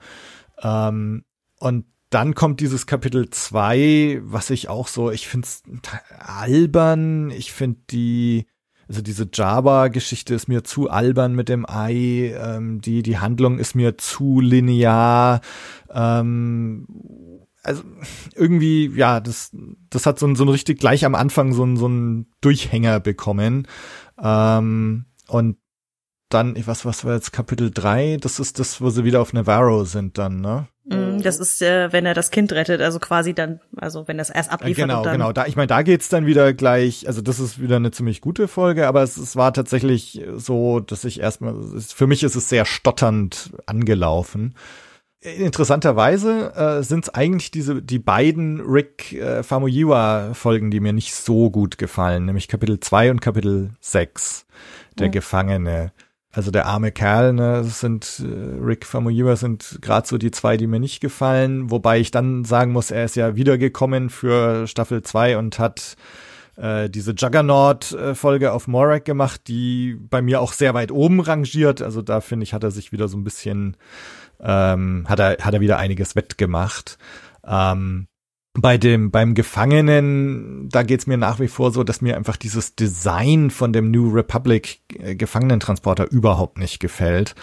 Ähm, die, so dieses, dieses weiße, klinische und dann diese komischen Wachdroiden, das äh, irgendwie gefällt mir das nicht.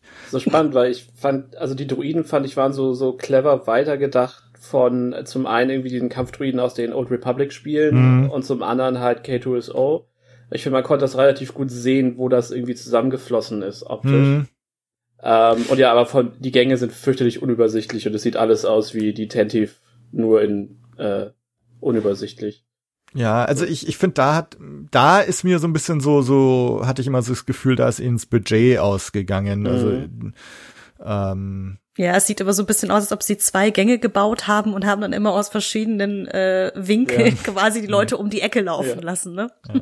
und ich meine, und, und K2SO zum Beispiel schaut halt wirklich fantastisch aus. Ja, klar. Und diese Wachdruiden da nicht. Aber ja. Aber meinst du die, die laufen oder diese komischen, da waren doch diese komischen fliegenden Daleks irgendwie auch noch Ja, unterwegs? War nee, die, die laufenden. Also diese fliegenden Daleks da, die, die finde ich ja irgendwie noch so einen coolen Oldschool-Gedanken. Mhm. Ähm, nee, die, die laufenden, die wir dann ja auch wiedersehen auf diesem Gefangenenlager, wo sie ähm, May Mayfeld dann abholen. Ja, ja. Mhm. Ähm, also die, die gefallen mir irgendwie nicht, aber gut. Äh, vielleicht noch kurz, äh, recht überraschend, ähm, was die Hörer gesagt haben. Ähm, mach mal auch wieder von hinten. Ähm, also Platz drei haben wir jetzt keinen, da, da sind einige genannt worden, so, so individuelle Meinungen, welche ihnen nicht gefallen. Äh, wo dann eher ein Konsens war, war ähm, Kapitel 5 Revolverheld, Kapitel 10 Passagierin und Kapitel 14 die Tragödie. Äh, die rangieren so gemeinsam auf Platz 2. Und auf Platz 1 der am wenigsten beliebten Folge ist Kapitel 4. Die Zuflucht, wo Cara Dune eingeführt wird. Mhm. Ähm, Was? Das ist so einwandfreies Sieben Samurai, das kann man doch gar nicht scheiße finden. Also, ähm, ich, also ein, einer hat geschrieben, dass dieses Xena-Setting für ihn nicht so funktioniert hat. Ähm, ansonsten gab's wenige oder keine Kommentare, warum jetzt Kapitel 4. Mhm. Ähm, Dabei hätte ich gedacht, dass äh, gerade die Inszenierung von diesem Läufer, von dem Mhm. ATST, Mhm. die. Folge total rettet, Ja. weil äh, da hatte ich zum ersten Mal das Gefühl, dieses heilige Scheiße, das Teil ist echt gefährlich. mhm. Ja. Und das, obwohl man sie in den, äh, auch in der alten Trilogie schon mal gesehen hat, wo sie aber diese komischen, wobbeligen, stelzigen Dinger sind, äh, weil das war der Moment aus der, aus der Folge, die mir total im Gedächtnis geblieben ist, wenn dieses Ding mit diesen rot glühenden Fensteraugen Ja. im Wald auftaucht und so. Mhm. Ah, krass. Ah, gut, ja, gut, wenn man einmal an Xena gedacht hat bei dem Setting, dann hat man wahrscheinlich verloren. ja, das kann sein. es hat schon so einen leichten Stargate-Vibe, so mit dieses, okay, der Held kommt halt auf einen Planeten und der sieht, der ist so Monokultur und die, die, da ist alles blau. So, und dann hast du halt, okay, es wird zwar erklärt, warum alles blau ist, aber du hast halt schon so diesen, okay, das ist jetzt günstig gemachtes Fernseh-Science-Fiction, so TNG Planet of the Planet of the Week äh, mhm. Ding, so, aber ich fand dann auch, also der ATS hat das voll rausgerissen und hat ganz das von Anfang an sehr klar äh, Kurosawas Sieben Samurai. Nee, es ist überhaupt Kurosawa, aber die Sieben Samurai auf jeden Fall diese ganze Thematik da so klar zitiert wird, dieses äh, die Söldner, die das Dorf von den Banditen verteidigen müssen und sich dann mhm. mit denen zusammen diese Verteidigung aufbauen und äh, eigentlich in der Unterzahl sind, aber das clever lösen und dann dadurch gewinnen. Und das war, ist halt, äh, ja, es ist einfach gut zitiert und das allein deswegen hatte ich dann dann Spaß dran und der ATST war halt so ich als äh, Fahrzeugfetischist in dem Fall habe das. Fahrzeugfetischist ist aber auch ein schöner Begriff. Wir kommen ja noch zu den Highlights. Na gut. Ich, ich mag einfach, äh, ich, ich weiß nicht, also in der Folge sind für mich so viele kleine Sachen, die ich einfach sehr mag. Mhm. Äh, ich meine, Cara Dune wird eingeführt. Es gibt ein paar schöne Szenen zwischen Cara Dune und, und Mando. Dann, dann diese Omera-Geschichte, ne, dass, dass da auch von Mando wieder eine neue Seite, so eine tragische Seite zu sehen ist, ne, so dieses, das letzte Mal, als ihn jemand ohne Helm gesehen hat, war er, keine Ahnung, acht Jahre alt. Ähm, die Tatsache, dass wir hier ähm, so, so ein Planeten-Ökosystem auch mit diesen Krill oder wie sie heißen, diese leuchtenden Shrimps, aus oh. denen sie dann Spotchka machen und der leuchtet dann auch so und das, ich weiß nicht, das sind so viele Kleinigkeiten, die ich irgendwie nett und schön fand. Also deswegen, äh, das, das, die, die Folge war in meinen Überlegungen überhaupt nicht dabei mhm. als, als Folge, die mir jetzt. Nee, bei mir auch nicht. Mhm. Mhm. Ja, schade, dass, äh, dass nicht mehr Leute noch geschrieben haben, was sie da so, äh, was sie so da draußen rausgeholt hat oder so, weil ich habe zum, ich kenne zumindest eine Person, die auch sagte, dass die Folge von ist das die von Bryce Howard? Ja, ja, ne? das ist die. die mhm. Genau. Ähm, dass, dass, äh, dass er sagte so, oh nee, irgendwie irgendwas an der Art, wie sie das gemacht hat, gefiele ihm nicht. Aber er konnte es mir auch nicht sagen, was, was, was genau ihn rausgeholt hat, ähm, weil, weil ich das ich keine Ahnung habe, woran es liegt. Also es ist definitiv keine meiner absoluten Lieblingsfolgen so, aber ich fand die extrem solide, schön gemacht. Wie gesagt, wenn die sagt, wenn der ATS hier auftaucht, das fand sogar ich geil, die gar keine Ahnung, äh, also nein, keine Ahnung nicht, aber keine Vorliebe für die Technik im Star Wars Universum. Keine also Fahrzeugfetischistin. Keine Fahrzeug Fahrzeugfetischistin, nein. Äh, bin, selbst ich fand das großartig, deswegen äh, aber vielleicht im Nachgang der Folge kommentiert ja noch mal jemand unten drunter und äh, wirft noch ein bisschen Licht auf die Sache. Weil ich mich würde es wirklich interessieren, oh. was da die Leute so rausholt. Ich schau gerade noch mal rein hier in, in die Liste, ob da irgendwas äh, Moment. Also ähm, wir haben einen Kommentar äh, von Daniel, äh, das war eben das, was ich schon erwähnt hatte, ne? ähm, also Kapitel 4, mir gefiel dieses Xena-Setting nicht so richtig. Das war das erste Mal, dass mich die Case of the Week-Struktur gestört hat. Ich habe die Folge aber trotzdem gerne geschaut. Mhm. Okay. Genau. Ja. Mhm. Ähm, nee, ansonsten wirklich keine.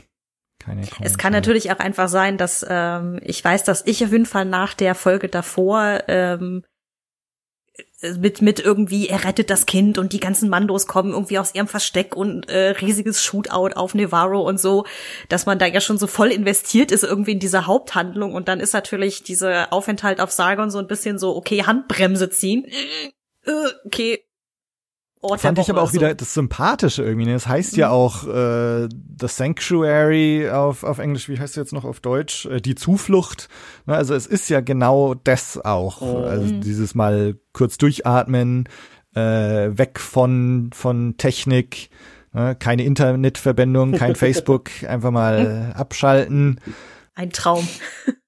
Was ist dann ja genau dieser äh, dieser Mittelteil mit 4, 5 und 6, wo du dieses A Day in a Life hast dann. Ne? Ja, ja, also, ja. Und ja. dann, bevor es dann mit 7 und 8 die Story abschließt für die erste Staffel. Ja, ja. Ja.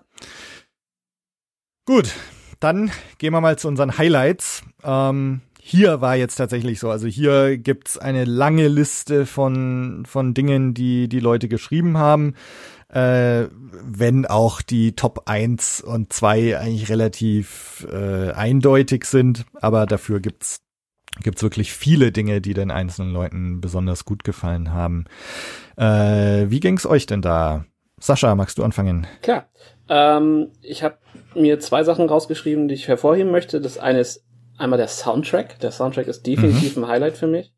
Ähm, der ist so stimmig, der ist äh, sehr eingängig, äh, passt immer wie Faust aufs Auge. Du hast halt diese Western-Thematik, das ist, fühlt sich aber immer noch an wie Star Wars. Ähm, und äh, gerade dann in der zweiten Staffel passt sich das auch immer sehr gut, finde ich, den, den einzelnen Folgen an. Dann in der Ahsoka-Folge hast du da, ne, da fühlt sich das alles ein bisschen japanischer an. Ähm, und generell, du hast halt viel mit einem relativ einfachen, aber eingängigen Main-Theme unheimlich viel, was damit gemacht wird. Und das ist, ähm, obwohl es ganz anders ist, als was John Williams macht, benutzt es dieses Thema des Leitmotivs unheimlich gut weiter. Und mhm. ich, ähm, ja, also ich habe mir den Soundtrack also auch da seitdem auf Spotify arg hoch und runter gehört. Also das ist mhm. schon echt eine, eine super Sache. Ähm, und dann greife ich das, was eben gesagt, nochmal auf. Äh, Fahrzeuge bzw. Raumschiffe und Sounddesign. Also das äh, einfach, das fängt an mit, da fliegt ein verdammter X-Wing durchs Bild und er klingt wie ein X-Wing und er, wenn er schießt, klingt das wie ein X-Wing und alles ist, ist halt, wenn sie die Flügel aufklappen, es ist alles da, wie es halt in den, in der OT war, ähm, und wie es dann in Rogue One, das war auch was, was mich bei Rogue One so krass abgeholt hat, wenn dann das erste Mal der X-Wing durchs Bild jagt, du denkst so, ja, es ist halt alles so, wie es sein soll. ähm, oder auch, wenn die Slave One am Ende von Tragedy ist das, glaube ich, die äh, seismische Bombe oder seismische Mine ah. abwirft. Oh, ja, ja, ja. Und du hast dieses, und das ist halt auch wieder so ein Prequel-Ding und denkst, die Prequels existieren nicht und dann hast du diese Bombe und es ist so, oh, oh, okay, ich bin fertig für heute. Ähm, und was ich dann, äh, was es dann noch so als Sahnehäubchen oben drauf ist, ist, was sie aus dem, auch wieder aus dem Expanded Universe das erste Mal quasi in echt auf den, auf den Bildschirm geholt haben. Also sowas wie den Gosanti-Kreuzer in ähm, The, The Princess ist es, glaube ich. Also äh, auf dem Wasserplaneten. The, the Ares, Ares oder so ja, heißt genau, der, glaube ich. Ja. Sorry. Mhm. Ähm, das Schiff von den Imperialen ist halt ein Gosanti-Kreuzer, den halt, den hat man halt in Clone Wars mal gesehen und in Rebels kann man den sehen, aber den hast du halt vorher nie in echt, in Anführungsstrichen, gesehen, so voll durchgerendert. Der ist halt in den Videospielen, in den Büchern, der, der ist halt durchaus Teil des Kanons. Aber das halt halt mal so zu sehen und auch so gut in Szene gesetzt zu sehen, war halt unheimlich, unheimlich gut. Uh, und das gleiche, der uh, Quintins ist es, glaube ich, der Kreuzer von, von Moff Gideon, der taucht halt auch, ist halt ursprünglich aus äh, den Klonkriegen ähm, und wird dann in Rebels auch nochmal aufgegriffen und das und den dann halt da zu sehen und auch mal zu sehen, wie viel Verheerung schon in so einem kleinen Schiff ist, äh, verhältnismäßig, äh, das war unheimlich, unheimlich gut. Ähm, also ich spiele auch unheimlich gern immer noch Empire at War. Äh, das ist so ein Strategiespiel äh, im Star Wars Universum mit einer aktiven Modding-Szene äh, da sind dann solche Sachen, wenn man dann so Freude hat an diesem ganzen ähm, ja, Militarismus-Ding, so, ähm, also auch so die AT-ATs dann auf, äh, auf im Hafen, äh, all diese kleinen technischen Sachen, daran hatte ich enorm viel Freude. Mhm. Und das ist dann so mein, mein Haupthighlight, so aus dieser, Aha. aus dieser Nerd-Bubble raus, als, als Star Wars-Fan, so das Ganze gefühlt validiert in echt zu sehen, so. Ja. Mhm. Katharina? Ah, ich will eigentlich gerade gar nicht groß was sagen, weil ich ja eigentlich schon mein Highlight mehr oder weniger verraten habe. Deswegen, ich würde Bianca einmal kurz noch den Vortritt lassen. Okay. das ist ah, okay. Äh, der, der Sascha hat es leider schon so ein bisschen vorweggenommen. Ähm, das war Sorry. auch mein Highlight, nämlich der Soundtrack von äh, Ludwig Göransson. Also ich bin, ich fand ihn schon großartig, äh, wie er, wie er Black Panther gemacht hat. Ich fand es auch großartig. Die beiden Creed-Teile, da hat er ebenfalls den Soundtrack dazu gemacht. Ähm, ich finde, er kann das wirklich großartig, dieses ja bombastische Filmorchester zu kombinieren mit wirklich sehr vielen modernen Elementen. Ich meine, das, was man ja nicht verkennen ähm, darf, ist, er ist ja auch äh, nicht nur Soundtrack-Komponist, sondern er ist halt auch Musikproduzent und zwar auch Hip-Hop-Produzent, ähm, der sehr, sehr viel mit Donald Glover, aka ähm, Childish Gambino gemacht und bin auch großer Hip-Hop-Fan und deswegen ist es für mich echt eine, eine wahre Freude, einen, einen Star Wars Soundtrack zu hören mit Hip-Hop-Elementen, mit Beats, mit Elektro-Synthes, mit ja sogar Dubstep-Elementen. Also da sitze sitz ich da und denke mir, ja Mann, so muss, so muss äh, ein Film-Soundtrack oder ein, ein Serien-Soundtrack im Jahr 2020 einfach klingen. Und ich finde, er entwickelt wirklich das weiter, was die Großen äh, vor ihm gesetzt haben, wie zum Beispiel John Williams oder Hans Zimmer. Vieles kann man in seiner Handschrift auch wiedererkennen, finde ich, von, von solchen Leuten und entwickelt das nochmal weiter und sagt, hey, wir machen das jetzt einfach mal modern. Und das fand ich großartig, wie oft ich Gott Group Watches gemacht habe und dann nebenher auf WhatsApp geschrieben habe, boah, Leute, der Soundtrack, der Soundtrack und auch andere, die dann geschrieben, mhm. boah, diese Musik, es ist wirklich der Wahnsinn. Und das war für mich wirklich ein ganz, ganz großes Highlight und allein schon deswegen freue ich mich auf Staffel, äh, Staffel Staffel 3, weil es mich so emotional mitgenommen hat. Ja, und ansonsten mhm. Honorable Mention, ähm, einfach das Zusammenspiel von Grogu und Mando. Also da sind so großartige Szenen dabei. Ich glaube, eine, einer meiner Favorites ist tatsächlich, ähm, wenn Mando ihn zum allerersten Mal beim Namen nennt. Dieses Geräusch, was Grogu von sich gibt, dieses Du.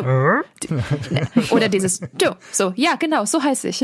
es ist großartig, weil diese Geräusche sagen so viel aus. Das haben die ganz, ganz toll gemacht und auch diese ganzen Interaktionen rund um diesen kleinen Metall äh, aus der aus der Razor Crest, den er ihm gibt. Mhm.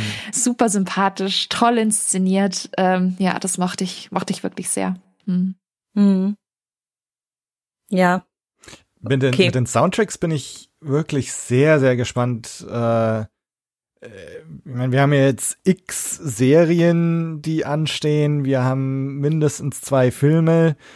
John Williams äh, hat sich vermutlich zur Ruhe gesetzt, äh, was, was seine Star Wars Kompositionstätigkeit angeht.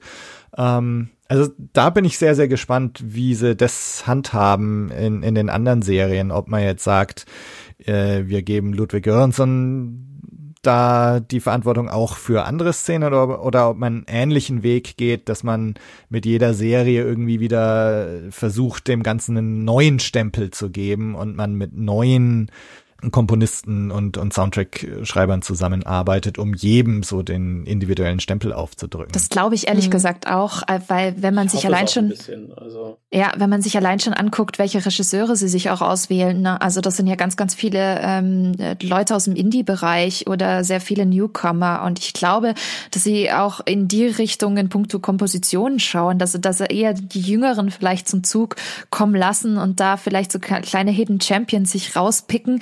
Ich kann mir aber auch gut vorstellen, dass es der ein oder andere Michael Giacchino auch da auch auftauchen wird. Also jetzt ja. nicht die super großen Altherren, nenne ich es jetzt mal. Ich meine, John Williams, sorry, ich, ich denke da nur an sein, an sein Wiener Konzert, was äh, sehr oft verschoben worden ist, weil er halt einfach auch nicht mehr der fitteste ist. Und ich glaube, da braucht man echt nicht mehr, nicht mehr drauf bauen. Aber ich glaube schon, dass man eher auf die Young Generation schaut, auf die, ja, beziehungsweise Next Generation an Kom mm. Komponisten. Mm. Mhm. Hat man ja auch bei, bei Rogue One gesehen, dass, dass man, dass es durchaus Leute gibt, die auch in einem ähnlichen Stimmungsbereich das aufarbeiten und, ja. und neu, also nicht neu interpretieren. Also auch das, ich finde das imperiale Theme aus Rogue One fantastisch und es fügt sich perfekt ein in die Audiothematiken, die du äh, in Bezug aufs Imperium mit dem Imperialen Marsch und so halt schon hast. Ähm, und ich glaube, wenn man da dann halt so eine Mischung hat aus wirklich Leuten, die das traditionell, das große Orchester im Williams-Style machen können, plus dann halt, ich glaube halt bei einer Serie von einem äh, Robert Rodriguez wird halt auch dann so John Williams Score vielleicht gar nicht so passen. Da ist es dann halt mhm. wirklich, glaube ich, geiler, wenn, wenn halt wieder so ein Göransson oder irgendwas in die Richtung, der dann halt auch frischen, frischen Wind reinbringt und dann halt das, aber auch mit Respekt behandelt. Also ich fand es zum Beispiel unheimlich gut, dass als Luke aufgetreten ist, tatsächlich das Fourth Theme lief von Williams. Also dass hm. sie halt wirklich sein Leitmotiv genommen haben, das richtig eingesetzt haben und halt nicht irgendwie halt irgendwas anderes genutzt haben, sondern das einfach, ne, das ist schön, damit auch diese audiomäßig die Brücke schlagen zur Originaltrilogie mhm. und, und mhm. zu Williams und allem. Und ich glaube, wenn das so das Niveau ist, auf dem wir uns weiter bewegen, dann kann das Soundtrack-mäßig eigentlich äh, nur Gutes rumkommen. Mhm. Ja. ja. ich muss auch, ich muss auch gestehen, einer mit einer der Gründe, warum ich äh, Lukes Auftreten gefeiert habe, nicht nur weil ich selber so eine äh, langjährige emotionale Verbindung zu dieser Figur habe, sondern einfach die komplette Inszenierung und da gehört auch der Soundtrack auf jeden mhm. Fall dazu. Mhm. Dieses, das einfach von dem Moment, wenn er da aus dem äh, irgendwie anfängt, die diese Dark Trooper da zu zerlegen, irgendwie mit dem Lichtschwert, es wird ja ganz ruhig, du hörst eigentlich fast nur die Musik, ganz gedämpft, nur Geräusche und so weiter. Dieses Äh, und auch beim zweiten und dritten Mal gucken, dass ich jedes Mal noch so so Gänsehautmoment dabei habe. Und ja, das liegt auch, glaube ich, bestimmt zu 80 Prozent an der Musik. Aber das lag es bei Star Wars schon immer. Dieses, wenn, Mhm. äh, Mhm. wenn- also weil sie es irgendwie immer drauf hatten, dass die richtige Musik zur richtigen Zeit spielte. Und äh, ich bin immer noch total geflasht davon, wie vielseitig dieses Mando-Theme tatsächlich ist. Also weil es, wie Sascha schon sagte, in jeder Folge so ein bisschen anderen Touch hat, aber immer irgendwie mal laut, mal leise, mit anderer Instrumentenauswahl Mhm. und so weiter, aber immer wie Arsch auf Eimer eigentlich. Und ähm, weil du eben auch Dubstep angesprochen hattest, Bianca, ne? Diese Szene, wenn die Dark Trooper Mhm. äh, da aktiviert werden. Ich Wahnsinn. habe erst gedacht, es ist quasi Set-Sound, also diesen Motto, so klingen die halt, wenn sie hochfahren. Und habe erst dann hinterher gerafft, dass es, dass es so einen rhythmischen Beat dahinter hat und dachte so, hm, das ist interessant. Also es war so eine ganz kurze Sequenz, aber so sehr geil passend darauf gemacht, dass ich dachte, ja, Mhm. davon können wir gerne noch mehr haben. Und ähm, jetzt im Hinblick auch auf die ganzen Serien, die angekündigt sind und so weiter, ne? Ähm, ich hätte, glaube ich, kein Problem damit, wenn jemand mal die alte Musik nimmt und noch mal komplett anders arrangiert oder interpretiert. Äh, ich hoffe ja immer noch auf eine Disco-Lando-Version, also wenn sie die Lando Carissian-Serie machen, dass das alles so ein bisschen so 70er Jahre Disco-Vibe Ja. kriegt. So, ich hätte voll Bock drauf. Kennst du die Disco-Alben? Es gibt ja Disco-Interpretationen der Star Wars Mhm. Soundtracks und die sind fantastisch. Die sind super. Ja, Das ist ja. mega. Offensichtlich Ja, nicht. stimmt. Ich, Also äh, spätestens für die Lando-Serie wird das dann wieder rausgeholt. Ja, ich hätte aber nichts dagegen. Ich meine, äh, sie haben ja jetzt auch quasi das äh, Holiday Special, das das verfluchte, unheilige Holiday Special mehr oder weniger wieder in den Kanon-Fokus gerückt, irgendwie mit dem Live Day und was weiß ich nicht was. Ich glaube, das ist sogar auf Disney Plus verfügbar mittlerweile, ne? Nee, das ist ein, die haben, also das Lego Holiday Special Genau, halt. Ah, aber, okay. Äh, Ja, ich habe das nur einmal in meinem Leben gesehen und äh, habe dann beschlossen, ich glaube, ich werde da einen großen Bogen machen.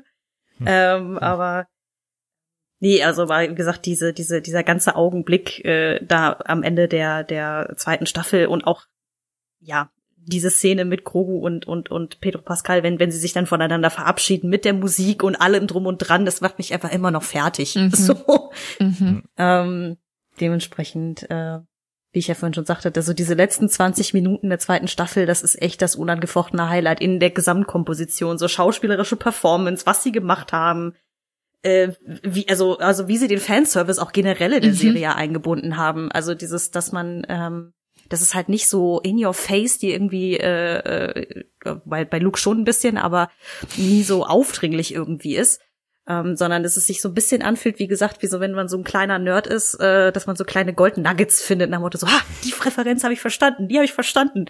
Ähm, das fand ich generell in der Serie sehr cool. Hm.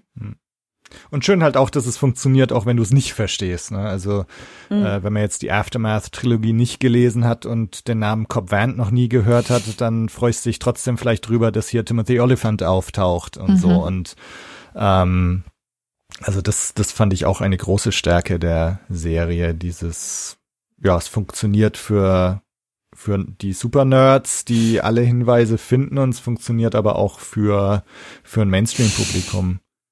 Ähm, ja. Das heißt, dein Highlight ist also die, der, der Abschluss von, von Ja. Staffel 2. Quasi, ja. Deswegen habe ich es vorher nicht äh, wirklich angesprochen. Also auch wenn es dann hieß so von wegen äh, mit Luke als äh, Cameo-Auftritt oder wie auch immer man das nennen will und so Mhm. weiter. Ähm, das, da war, da hat für mich einfach alles so insgesamt in dem Moment gestimmt und äh, nicht nur halt rein geschichtlich oder Auswahl der Figuren mäßig, sondern halt einfach ein- es ist einfach eine sehr gute sehr gut gemachte Folge, die einen, also die mich irgendwie emotional voll mitgenommen hat, mehr oder weniger. Mhm. Ich dachte so, könnten wir jetzt bitte sofort mit Staffel 3 weitermachen? Vielen herzlichen Dank. Ja. Ähm, also auch, weil sie es jetzt schon geschafft haben, so kleine Samenkörner auszusäen, dass man schon spekulieren kann, so, ah, wie geht es jetzt weiter? Was machen sie jetzt damit und so. Es ist ja, äh, dafür lebe ich ja auch ein bisschen, das wilde Rumspekulieren, was als Mhm. nächstes passiert. Äh, auch wenn ich äh, mittlerweile einen Ruf dafür habe, bei Mandalorianer immer daneben zu liegen bei dieser Serie. Ist doch auch gut. Aber äh, ja, die Serie hat mir quasi äh, das gegeben, von dem ich am wenigsten erwartet habe, dass es passiert. Und äh, halt hat's halt gut gemacht einfach. Punkt aus Ende Gelände. Dementsprechend kann ich mich da wirklich nicht beschweren. Ähm, Ich habe zwei Highlights aufgeschrieben und also das eine bezieht sich auch auf Kapitel 16. Also ich finde, also für mich das emotionale Highlight auf jeden Fall ist halt die Abschiedsszene von Din und Grogu, was ich fast eigentlich eine der emotionalsten Szenen in ganz Star Wars finde. Ähm, die einen natürlich auch so berührt, weil du halt diese Beziehung über 16 Folgen mitverfolgt hast. Und was du halt auch mitbekommen hast über 16 Folgen, ist, dass der Mando nicht leichtfertig seinen Helm abnimmt. Ähm, und es gibt dann diesen Moment, wo die Musik kurzzeitig aufhört. Also, wo Grogo ihn anschaut, wo er den Helm noch auf hat und die Musik geht so zu Ende und kurzzeitig totale Stille. Und dann geht so eine andere emotionale Musik weiter, äh, quasi in dem Moment, wo, wo Din entschei sich entscheidet, er nimmt jetzt den Helm ab. Das finde ich einfach wahnsinnig gut inszeniert, wahnsinnig gut gemacht. Ähm, und, und, und eben ne, durch unser Wissen, er nimmt den Helm nicht einfach so ab äh, und dann tut er es. Und mhm ja, ja, oh Mann, ja also, ich, ich, ich habe auch ja. gestern gedacht, dass ich die Folge nochmal gesehen habe, dieses Grogu fasst ihn ja dann im Gesicht an, so für einen kurzen Moment, ne, mhm. ne, mit seinen kleinen Minifingern, dass ich gestern noch dachte, wow, das muss wahrscheinlich das erste Mal sein seit, keine Ahnung, 20, 30 Jahren, dass jemand sein Gesicht berührt hat. Ja, also jemand ja. anderes als er selber, dieses, und das ist dann schon so, ah, die Gänsehaut. Ah. Ja, ja, ja. So, Honorable, ähm, äh, sorry. So, nee, alles gut, mach ruhig weiter. Ich, äh, ich muss gerade klarkommen. ähm, nee, andere Szene, Honorable Mention, weil ich sie auch unheimlich emotional finde und einfach auch schön und, und tief ist diese Selbstopferung von IG-11 weil auch da so schön gezeigt wird, äh, wie Mando einfach eine Änderung auch durchgemacht hat. Ne? Am Anfang, wir lernen ihn kennen als jemand, der mit Druiden überhaupt nicht klarkommt, äh, der dann IG-11 dementsprechend natürlich auch total misstraut. Äh, und dann gibt's schon diese diese Szene, wo er so halb am Sterben ist und und es auch drum geht, ob er jetzt den Helm abnimmt und IG-11 noch sagt, I am no living thing, mhm. wo auch schon so eine, oh Gott, so eine Tragik irgendwie mitspielt und dann opfert er sich noch und ähm, also das fand ich auch total cool gemacht. Ähm, äh, also erstens emotional und zweitens, was es so für den Mando auch bedeutet. Ähm, ja, also das sind so meine zwei Highlights. Und ansonsten Highlights jetzt außerhalb der Serie äh, ist einfach so die, die Tatsache, dass das tatsächlich so im Wochentakt kam und nicht auf einmal und so, dass die ganze Community dann irgendwie äh, wöchentlich das angeschaut hat, drüber geredet hat ähm, und, und irgendwie so zusammengekommen ist und man das gemeinsam angeschaut hat, fand ich, fand ich total schön. Ähm, und ähm, das hat irgendwie total Spaß gemacht und, und es war irgendwie eine tolle Reise, so diese zwei Staffeln. Es ist so ein bisschen das äh, moderne Äquivalent zu dem gemeinsamen Warten an der Kinoschlange, ne? ja, ja, oder so auf Arbeit an der Kaffeemaschine stehen am Montag und drüber quatschen oder so. Oder? Ja, oder das. Ja, gut, das stimmt, das hatte ich schon lange nicht mehr. Aber ich habe irgendwann mal so eine kleine Novelle gelesen, die, also keine Star Wars Novelle, aber es ging in der Geschichte darum, dass äh, ein junges, eine junge Frau sich darauf äh, freut, bei Episode 7 jetzt äh, halt dieses, diese Zeremonie mit diesem wir campen vor dem Kino, um die mhm. ersten. Karten zu kaufen und so irgendwie machen will und dann taucht außer ihr tauchen noch drei andere Leute auf, weil alle ihre Tickets schon vorgebucht haben und so und äh, es halt irgendwie dann in den äh, quasi 2010ern halt gar nicht mehr dieses Campen vor dem Kino gar nicht gab als Event sozusagen. Mhm. Ja. Deswegen äh, und dieses gemeinsame Gucken dann jetzt irgendwie von der Serie und es auch zu besprechen und so ein bisschen so, ah ja, was passiert jetzt als nächstes und so. Finde ich ist so ein bisschen das äh, moderne Äquivalent dazu. Das, ja, das finde ich so, so, so, weil, weil, ähm, ich weiß nicht, wie es euch geht, aber ich bin äh, zu jung, um, um die alten Filme im Kino gesehen zu haben. Also ich habe die, mhm. die, die Sequels äh, die Prequels waren die ersten Filme, die ich im Kino gesehen habe. Ja, ich auch, ja. Und da war ich halt dann entsprechend so 10 und 12 und 16 oder so. Und dann war es halt irgendwie so ein bisschen schwierig mit irgendwelchen Mitternachtspremieren oder irgendwelchen Events. Und als dann Episode 7 kam, war ich hier in Hamburg in so einem Liebhaberkino in der Mitternachtspremiere. Und es war halt wirklich so das, glaube ich, das nächste, was man an dieses traditionell amerikanische Campen und Kostüme und also an dieses Event-Charakter rankommen. Das war halt auch einfach so ein so ein Once in a Lifetime Gefühl, einfach weil dann auch wirklich Freunde mhm. dann im Kostüm da waren und die ganze Stimmung war so krass und es wird gejohlt und geklatscht und das war, das mhm. war was ganz Besonderes und gerade Episode 7 hat ja noch ganz unvorbelastet dann auch so viele Knöpfe gedrückt, äh, ja. was dann später nicht mehr so ging. Äh, und das war das, das war ein ganz, mhm. ganz krasses Erlebnis. Ich bin auch sehr dankbar, dass ich das mitnehmen durfte. Und das war dann halt, für neun gab es tatsächlich schon gar keine Mitternachtspremiere mehr. Nee, total schade. Das war super ja. weird, genau. Ich, ja. Für Solo ja auch schon nicht mehr. Ich glaube, die haben sich einfach mit, mit Achtern halt so verbrannt. ähm, aber ja, äh, deswegen für sieben, äh, für sieben war das echt so ein, so ein sehr prägendes Erlebnis dann. Hm. Hm. Ja, bei mir war eine der Mitternachtspremieren von allen Filmen, die ich je mitternachts irgendwann mal gesehen habe, war es tatsächlich Episode 3, die mir so im Gedächtnis geblieben ist. Also ich glaube, ich werde das nie vergessen, dieser Moment, wenn, äh, wenn, wenn sie Anakin dann die Darth Vader Maske das erste Mal mm. auflegen. Das war mhm. wirklich so, im Kino wurde es totenstill. So, ähm, bis halt dann dieses erstmal dieses zu hören war. Mhm. Also wo du richtig gemerkt hast, alle im Saal halten jetzt die, äh, so die Luft an irgendwie mhm. mit ihm, mit der Figur. Das war schon ganz geil und das hatte ich glaube ich auch so danach nie wieder bei irgendeinem Film. Deswegen äh, mhm. so gut jetzt momentan ist es mit Kino gehen ja sowieso schlecht, wie wir alle wissen, aber ähm, ja. ja. Aber wie gesagt, dieses Besprechen von Mando war schon ein ganz guter Ersatz dafür, mehr oder weniger ja. so. das zusammen gemeinsam sich am Lagerfeuer treffen und äh, die Welt besprechen. Mhm. ja. Hm, dann lasst uns doch ganz kurz hier auf das, was die Hörer gesagt haben, schauen. Ähm, also da muss ich einen noch äh, besonders erwähnen, den Christian, äh, der geschrieben hat, das Highlight waren für ihn die Besprechungen bei Blue Milk Blues. Vielen Dank, das geht natürlich runter wie Öl. Ähm, ansonsten, ähm, ja, also ähm, Highlight war äh, relativ deutlich äh, Lukes Auftritt äh, für die meisten.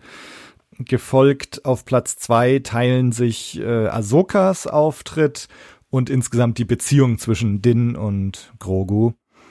Ähm, und Grogu selbst als Figur landet auf Platz drei der mhm. Highlights.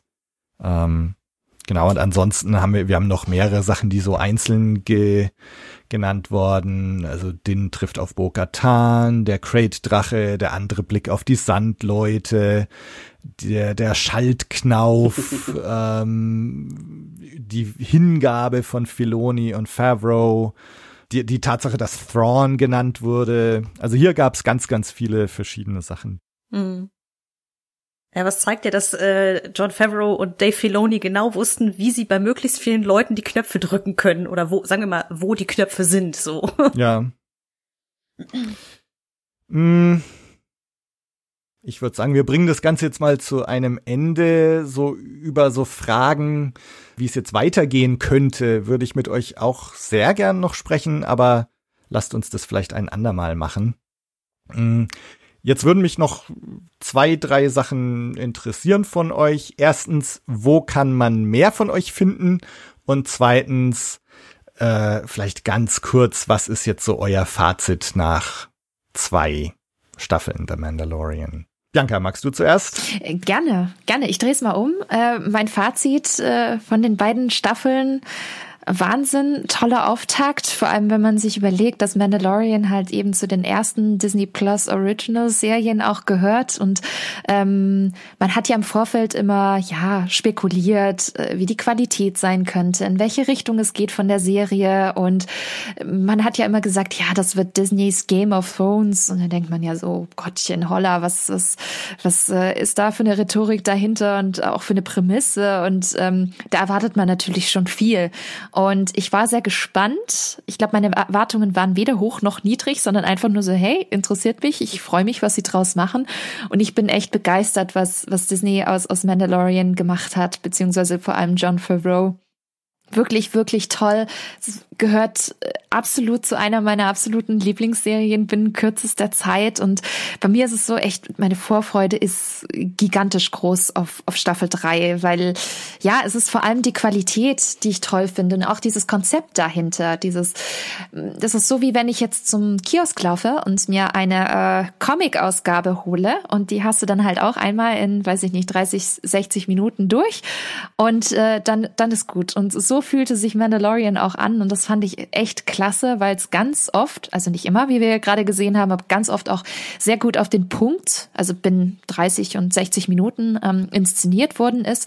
Und das mag ich, dieses Konzept. Also nicht diese HBO 60 Minuten und ähm, da muss dann alles drin sein, sondern äh, es zeigt ja auch, dass, dass sowas auch ein bisschen knackiger geht. Und das fand ich wirklich ganz, ganz toll. Und ich, ich kann es kaum erwarten, wenn es weitergeht. Ich muss aber auch gestehen, ich kann, kann es kaum erwarten, wie, wie Disney auch mit den weiteren Star Wars-Serien umgehen wird. Also ich glaube, eins meiner Highlights wird sicherlich Obi-Wan sein. Äh, allein schon auch, dass Ewan McGregor zurückkommt. Das war für mich so mein, mein äh, Glanzlicht äh, der, der neueren Trilogie, sag ich jetzt mal.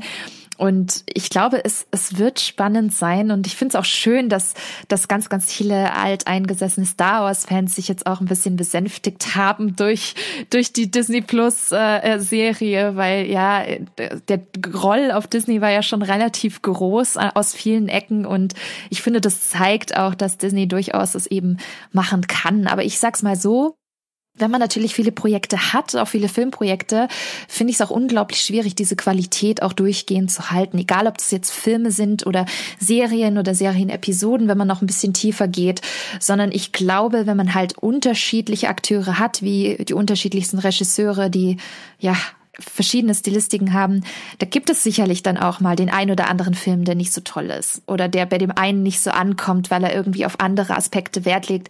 Bestes Beispiel bei mir, Rogue One, ähm, ist tatsächlich der Star Wars Film, der mich am wenigsten abgeholt hat. Da werden, glaube ich, viele Fans da draußen äh, sagen, nein, das ist doch einer der besten.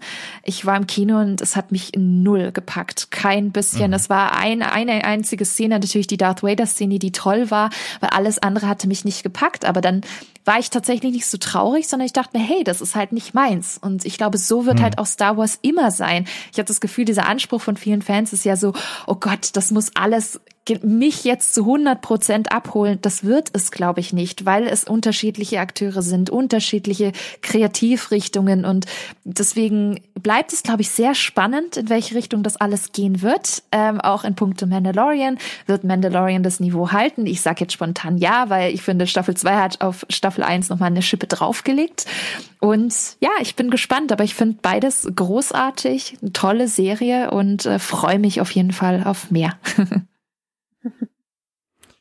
Und wo findet man mehr von dir? Man findet mehr von mir ähm, auf spinatmädchen.com. Das ist tatsächlich mein Blog, den ich jetzt schon seit äh, ja über zwölf Jahren führe zum Thema Disney allgemein. Aber da gehören für mich definitiv auch Star Wars und und Marvel dazu, aber auch die ganzen Live-Action-Verfilme und natürlich auch die Themenparks. Ein ganz ganz großes leidenschaftliches Thema von mir und natürlich auch auf Social Media wie auf Facebook, Twitter, Instagram und das genauso auch für den Disney Podcast, den ich seit äh, Juli letzten Jahres mache, äh, Feenstaub und Mauseohren. Genau. Mhm. Sascha. Ja, ähm, ich mache das auch mal wie Bianca und rede erstmal über Manu.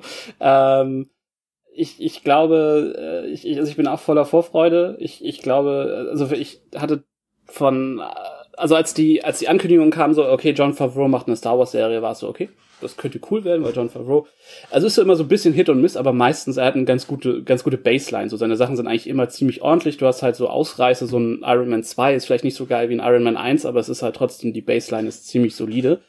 Ähm, auch so von seinen nicht, nicht Blockbuster-Sachen hat er eigentlich immer ein gutes Gefühl fürs Herz und, und alles. Ja. Ähm, und dann, ne, wurden ja die Leute angekündigt, die da mitarbeiten, arbeit, mitarbeiten, also ein Filoni, ähm, äh, ein Taika Waikiki, solche Leute, ey, ich Namen, es tut mir leid, ich bin, das ist alles, das ist, ich kann nicht reden. ähm, und und dann, dann, dann wurde halt so dieses die ganze Zeit so, ja, das klingt gut. Dann kamen die ersten Konzepte, die die Schauspieler wohl, also ne, Pedro Pascal aus Game of Thrones fand ich halt schon super. Ich habe Narcos nicht gesehen, aber der hat halt auch einen super Ruf und alles. Und dann war es so, ja, das äh, wird, glaube ich, ganz geil. Und dann kamen die Trailer und es war so, boah, das wird richtig geil. äh, und dann hat's halt nicht enttäuscht. Und ich glaube, das ist halt einfach schon schon äh, super wertvoll. Und dann kam es halt auch, äh, die ersten Folgen kamen dann ja noch prä-Episode 9 und dann hat man sich irgendwie damit noch so auf Episode 9 hingehypt und dann, also in den USA gab es die ersten Folgen äh, prä-Episode 9. Äh, und dann hat man sich da so ein bisschen hingehypt und dann, ähm, ja, über die Sequels reden wir jetzt nicht, aber äh, The Mandalorian hat halt total abgeliefert und dann war die zweite Staffel also ich hatte da sicherlich mehr Nitpick-Momente, wo ich gesagt habe, nee, hier, die eine Szene hat mir jetzt nicht so gut, aber so insgesamt war das Niveau echt nochmal eine krasse Spur besser und äh, ja, also ich, die einzige Angst, die ich halt habe, ist, dass Filoni und Favreau sich ein bisschen überladen und bisschen zu viel jetzt, also ich meine ja, was 13 Filme und Serien wurden angekündigt oder sowas auf dem Investor Day, es war einfach wirklich sehr, sehr viel. Ähm, ich habe bisschen Angst, dass die sich da, dass da, dass die jetzt das Disney-Ding machen und oh, irgendwas hat funktioniert, wir machen jetzt viel zu viel davon. Ähm, aber wenn es so wird, wie Bianca sagt, so mit, wenn da kreativen Leuten eine Plattform gegeben wird und viele Aspekte von Star Wars erforscht werden, ich glaube, dann kann das richtig, richtig gut werden und dann kann das auch dem Medium einfach was geben, was vorher halt eher in den Büchern und Comics war, mhm. dass du, dass der Sache Zeit gegeben wird, erforscht zu werden. Also, dass man langlaufende Formate hat, die sehr viel mhm. tiefer einsteigen können als diese Skywalker-Saga, die ja nun mal immer nur Oberfläche ist, so. Uh, und ich glaube, das tut der Saga unheimlich gut. Und dann hat man ja auch gemerkt, so ein Rogue One und ein Solo und eine Episode 7 sind alle ganz, ganz anders, weil da ganz andere Schwerpunkte gelegt wurden und ähm, wenn das in den Serien dann halt auch gemacht wird, ist das, glaube ich, unheimlich viel wert. Und deswegen bin ich da erstmal absolut optimistisch. Und wenn Disney das Niveau halten kann, oder auch nur ein bisschen sinken ist auch okay, aber halt, ich glaube so, ähm, wenn, wenn da halt die richtigen Leute drauf gucken, dass sie sich genug Hilfe holen und dann die Last verteilen und das, glaube ich, kreativ angegangen wird, äh, ist das, glaube ich, äh, stehen uns da viele gute Jahre ins Haus, inhaltlich. Mhm. So, und äh, man findet mich äh, beim Welle Nerdpool Podcast. Ähm, den findet man auf Spotify, auf Podcatcher, im RSS-Feed, eigentlich überall, wo es äh, Podcasts gibt. Äh, iTunes, dies, das. Ähm, und auf Twitter bin ich äh, zu finden unter @chaospinguin und schreibe unregelmäßig über unregelmäßige Dinge. Äh, und da sind dann auch meine anderen Social Media Links wie äh, Instagram etc da. Ja, und wir machen sehr, sehr lange, sehr nerdige Podcasts. Also schaut vorbei, wenn ihr Bock habt, euch lange Dinge anzuhören. Keine Ahnung. witzig, zum Beispiel, zum Beispiel siebeneinhalb Stunden über sämtliche Filme der Star Wars Saga. Ja, nur die Hauptfilme der Star Wars Saga. Aber ja, genau. Äh, mit äh, Katharina haben wir da einen Star Wars Podcast äh, Ende 2019 aufgenommen, der ein enormes Fest war. Und irgendwann kommt mhm. auch noch ein zweiter Teil und auch sonst sind unsere Sachen, wie gesagt, eher langfristig, aber äh, doch sehr unterhaltsam, glaube ich. Aha. Und Katharina? Ja, wollen wir das Format einfach beibehalten mit dem Fazit klar. zuerst. Ähm, ich würde mich äh, Bianca und Sascha eigentlich so nahtlos anschließen. Ähm, ich, ich glaube, wie, wie ich schon sagte, die Serie hat eigentlich ganz viele Sachen gemacht, die ich nicht erwartet habe und vor allen Dingen von denen ich nicht erwartet habe, dass ich sie gut finden wollte oder werde. Ähm, ich war, glaube ich, eine von den Leuten, als so die ersten Gerüchte um eine mandalorianische Serie hochkamen, dass ich dachte so, oh, die Mandalorianer, uh, gähn. hm. So, ähm, weil, weil die irgendwie tatsächlich zu den Aspekten im Expanded Universe zumindest gehört haben, inklusive Boba Fett, die für mich so völlig, oh, dann ist es halt eben nicht da, ähm, sind. Umso krasser finde ich eigentlich, dass diese Serie mich irgendwie so abgeholt hat, dass jetzt ich persönlich am allermeisten Bock hätte auf so, ein, äh, so eine Story in der dritten Staffel, wo es wirklich mal um die Mandos an sich geht, also um dieses, was auch immer da zwischen Din und Bo-Katan da jetzt abgeht wegen dem Darksaber und so. Das ist so, ja, äh, tell me more. so. Ähm, das ist etwas, das habe ich so nicht kommen sehen, dass ich wirklich total Bock habe auf diese ganze Lore rund um äh, die Mandalorianer. Und das, obwohl ich The Clone Wars auch gesehen habe, in denen sie ja nur auch des Öfteren vorkommen. Aber ähm, ja, die Serie, ich weiß, vielleicht weil sie ein bisschen kleiner ist, ein bisschen persönlicher oder halt auch einfach echter, weil es Live-Action ist im Vergleich zu Clone Wars. Clone Wars ist ja sehr cartoonig, auch in seiner 3D-Animation in vielen Stellen. Mm, deswegen, ja, ähm, ich bin äh, recht optimistisch, was, also es gibt ein paar Serien, auf die freue ich mich mehr als auf andere, aber auch da vieles erstmal unter Vorbehalt, weil ich meine, letzten Endes oft wissen wir nichts außer den Namen oder den Titel der Serie. So, ähm, aber es ist jetzt nicht so, dass ich denke so, oh nee, Gott im Himmel, lass die Finger davon, sondern ja, wenn sie jetzt so den Weg weiter beschreiten würden, wie sie es jetzt mit The Mandalorian gemacht haben, äh, bin ich auch der Meinung, dass wir da einer sehr rosigen Zukunft entgegensehen und wir noch viele schöne Unterhaltungen über diese über dieses Franchise haben werden. Deswegen und äh, da habe ich auch sehr Bock drauf, weil ich habe es ja vorhin glaube ich schon erzählt, dieses, dass ich nach Episode 9 wirklich so ein so ein so eine Art Burnout hatte, weil einfach da dieser Hype-Faktor so groß war und dann ist das ganze Ding irgendwie komplett implodiert gefühlt, dass ich wirklich äh, dachte so boah, ob Mando das jetzt retten kann. Ne? Also ich, ich habe die erste Staffel The Mandalorian erst nach Episode 9 gesehen, also als quasi der Deutschlandstart auch von Disney Plus hier war. Und ähm, ja, die Serie hat schon so die Liebe so ein bisschen wieder entfacht, nachdem man, äh, nachdem ich nach den Sequels so ein bisschen so den Durchhänger hatte. So und äh, das werde ich ihr, glaube ich, auch für immer zugute halten. Mhm. Und ja, bin sehr gespannt, was da in Zukunft kommt. Und äh, bis dahin kann man mich momentan äh, auf Twitter als Frau Jach finden, quasi unter meinem äh, Echtnamen. Da äh, twittere ich auch äh, sehr unregelmäßig über sehr unregelmäßige Dinge, ähm, weil ich zurzeit eine Blog- und Podcast-Pause habe. Wenn aber jemand möchte, ich habe noch mit zwei anderen äh, Freundinnen zusammen mal den Podcast Hell Yeah, Hell No aufgenommen, in dem wir uns auch über äh, diverseste Dinge rund um das Thema Popkultur unterhalten haben. Die Folgen sind auch alle noch online wenn da einer noch reinhören möchte, lade ich ihn gerne dazu ein, das zu tun. Also wie gesagt, äh, das müsste auch über Spotify, iTunes und diverseste Podcatcher eigentlich zu haben sein. Deswegen, ja, da könnte man mich noch finden, wenn man mich sucht. Mhm. Ja, dann, dann sage ich vielleicht auch noch kurz ein paar Worte, so, was mein Fazit ist. Also ich bin ähm, ich bin tatsächlich ein bisschen skeptisch gestartet in diese Serie, aufgrund, glaube ich, fast von dieser Folge zwei, so wo ich, wo ich so das Gefühl habe, es läuft so ein bisschen stotternd an, aber ähm, ich bin auch inzwischen ein sehr großer äh, Fan dieser Serie und ähm, und finde auch auch jetzt gerade durch den Investors Day, dass dieser Ansatz, der hier gefahren wird, dass man hier irgendwie schon mehr das Gefühl hat, dass man mehr auf das Gesamtuniversum schaut, dass man mehr schaut, wie verknüpft man das mit den Prequels, wie verknüpft man das mit der Originaltrilogie, äh, vielleicht wie verknüpft man es sogar mit den Sequels nach nach vorne. Ähm, dass, dass da, dass man auch mehr als Team jetzt rangeht, ne? So Favreau, Filoni als, als Doppelspitze, die sich jetzt für diverse Serien oder, oder Disney sich dann, oder Lucasfilm sich für diverse Serien auch noch andere Leute mit reinholt, aber man schon das Gefühl hat, dass Filoni und Favreau vielleicht auch so als Referenz immer noch da sind, wenn jetzt Tony Gilroy die äh, Andor-Serie macht, wenn er sie denn jetzt noch macht ähm, ne, dass, dass du auch das Gefühl hast, dass da schon auch nochmal mit Filoni und Favreau gecheckt wird, äh, dass das irgendwie alles äh, zusammenpasst.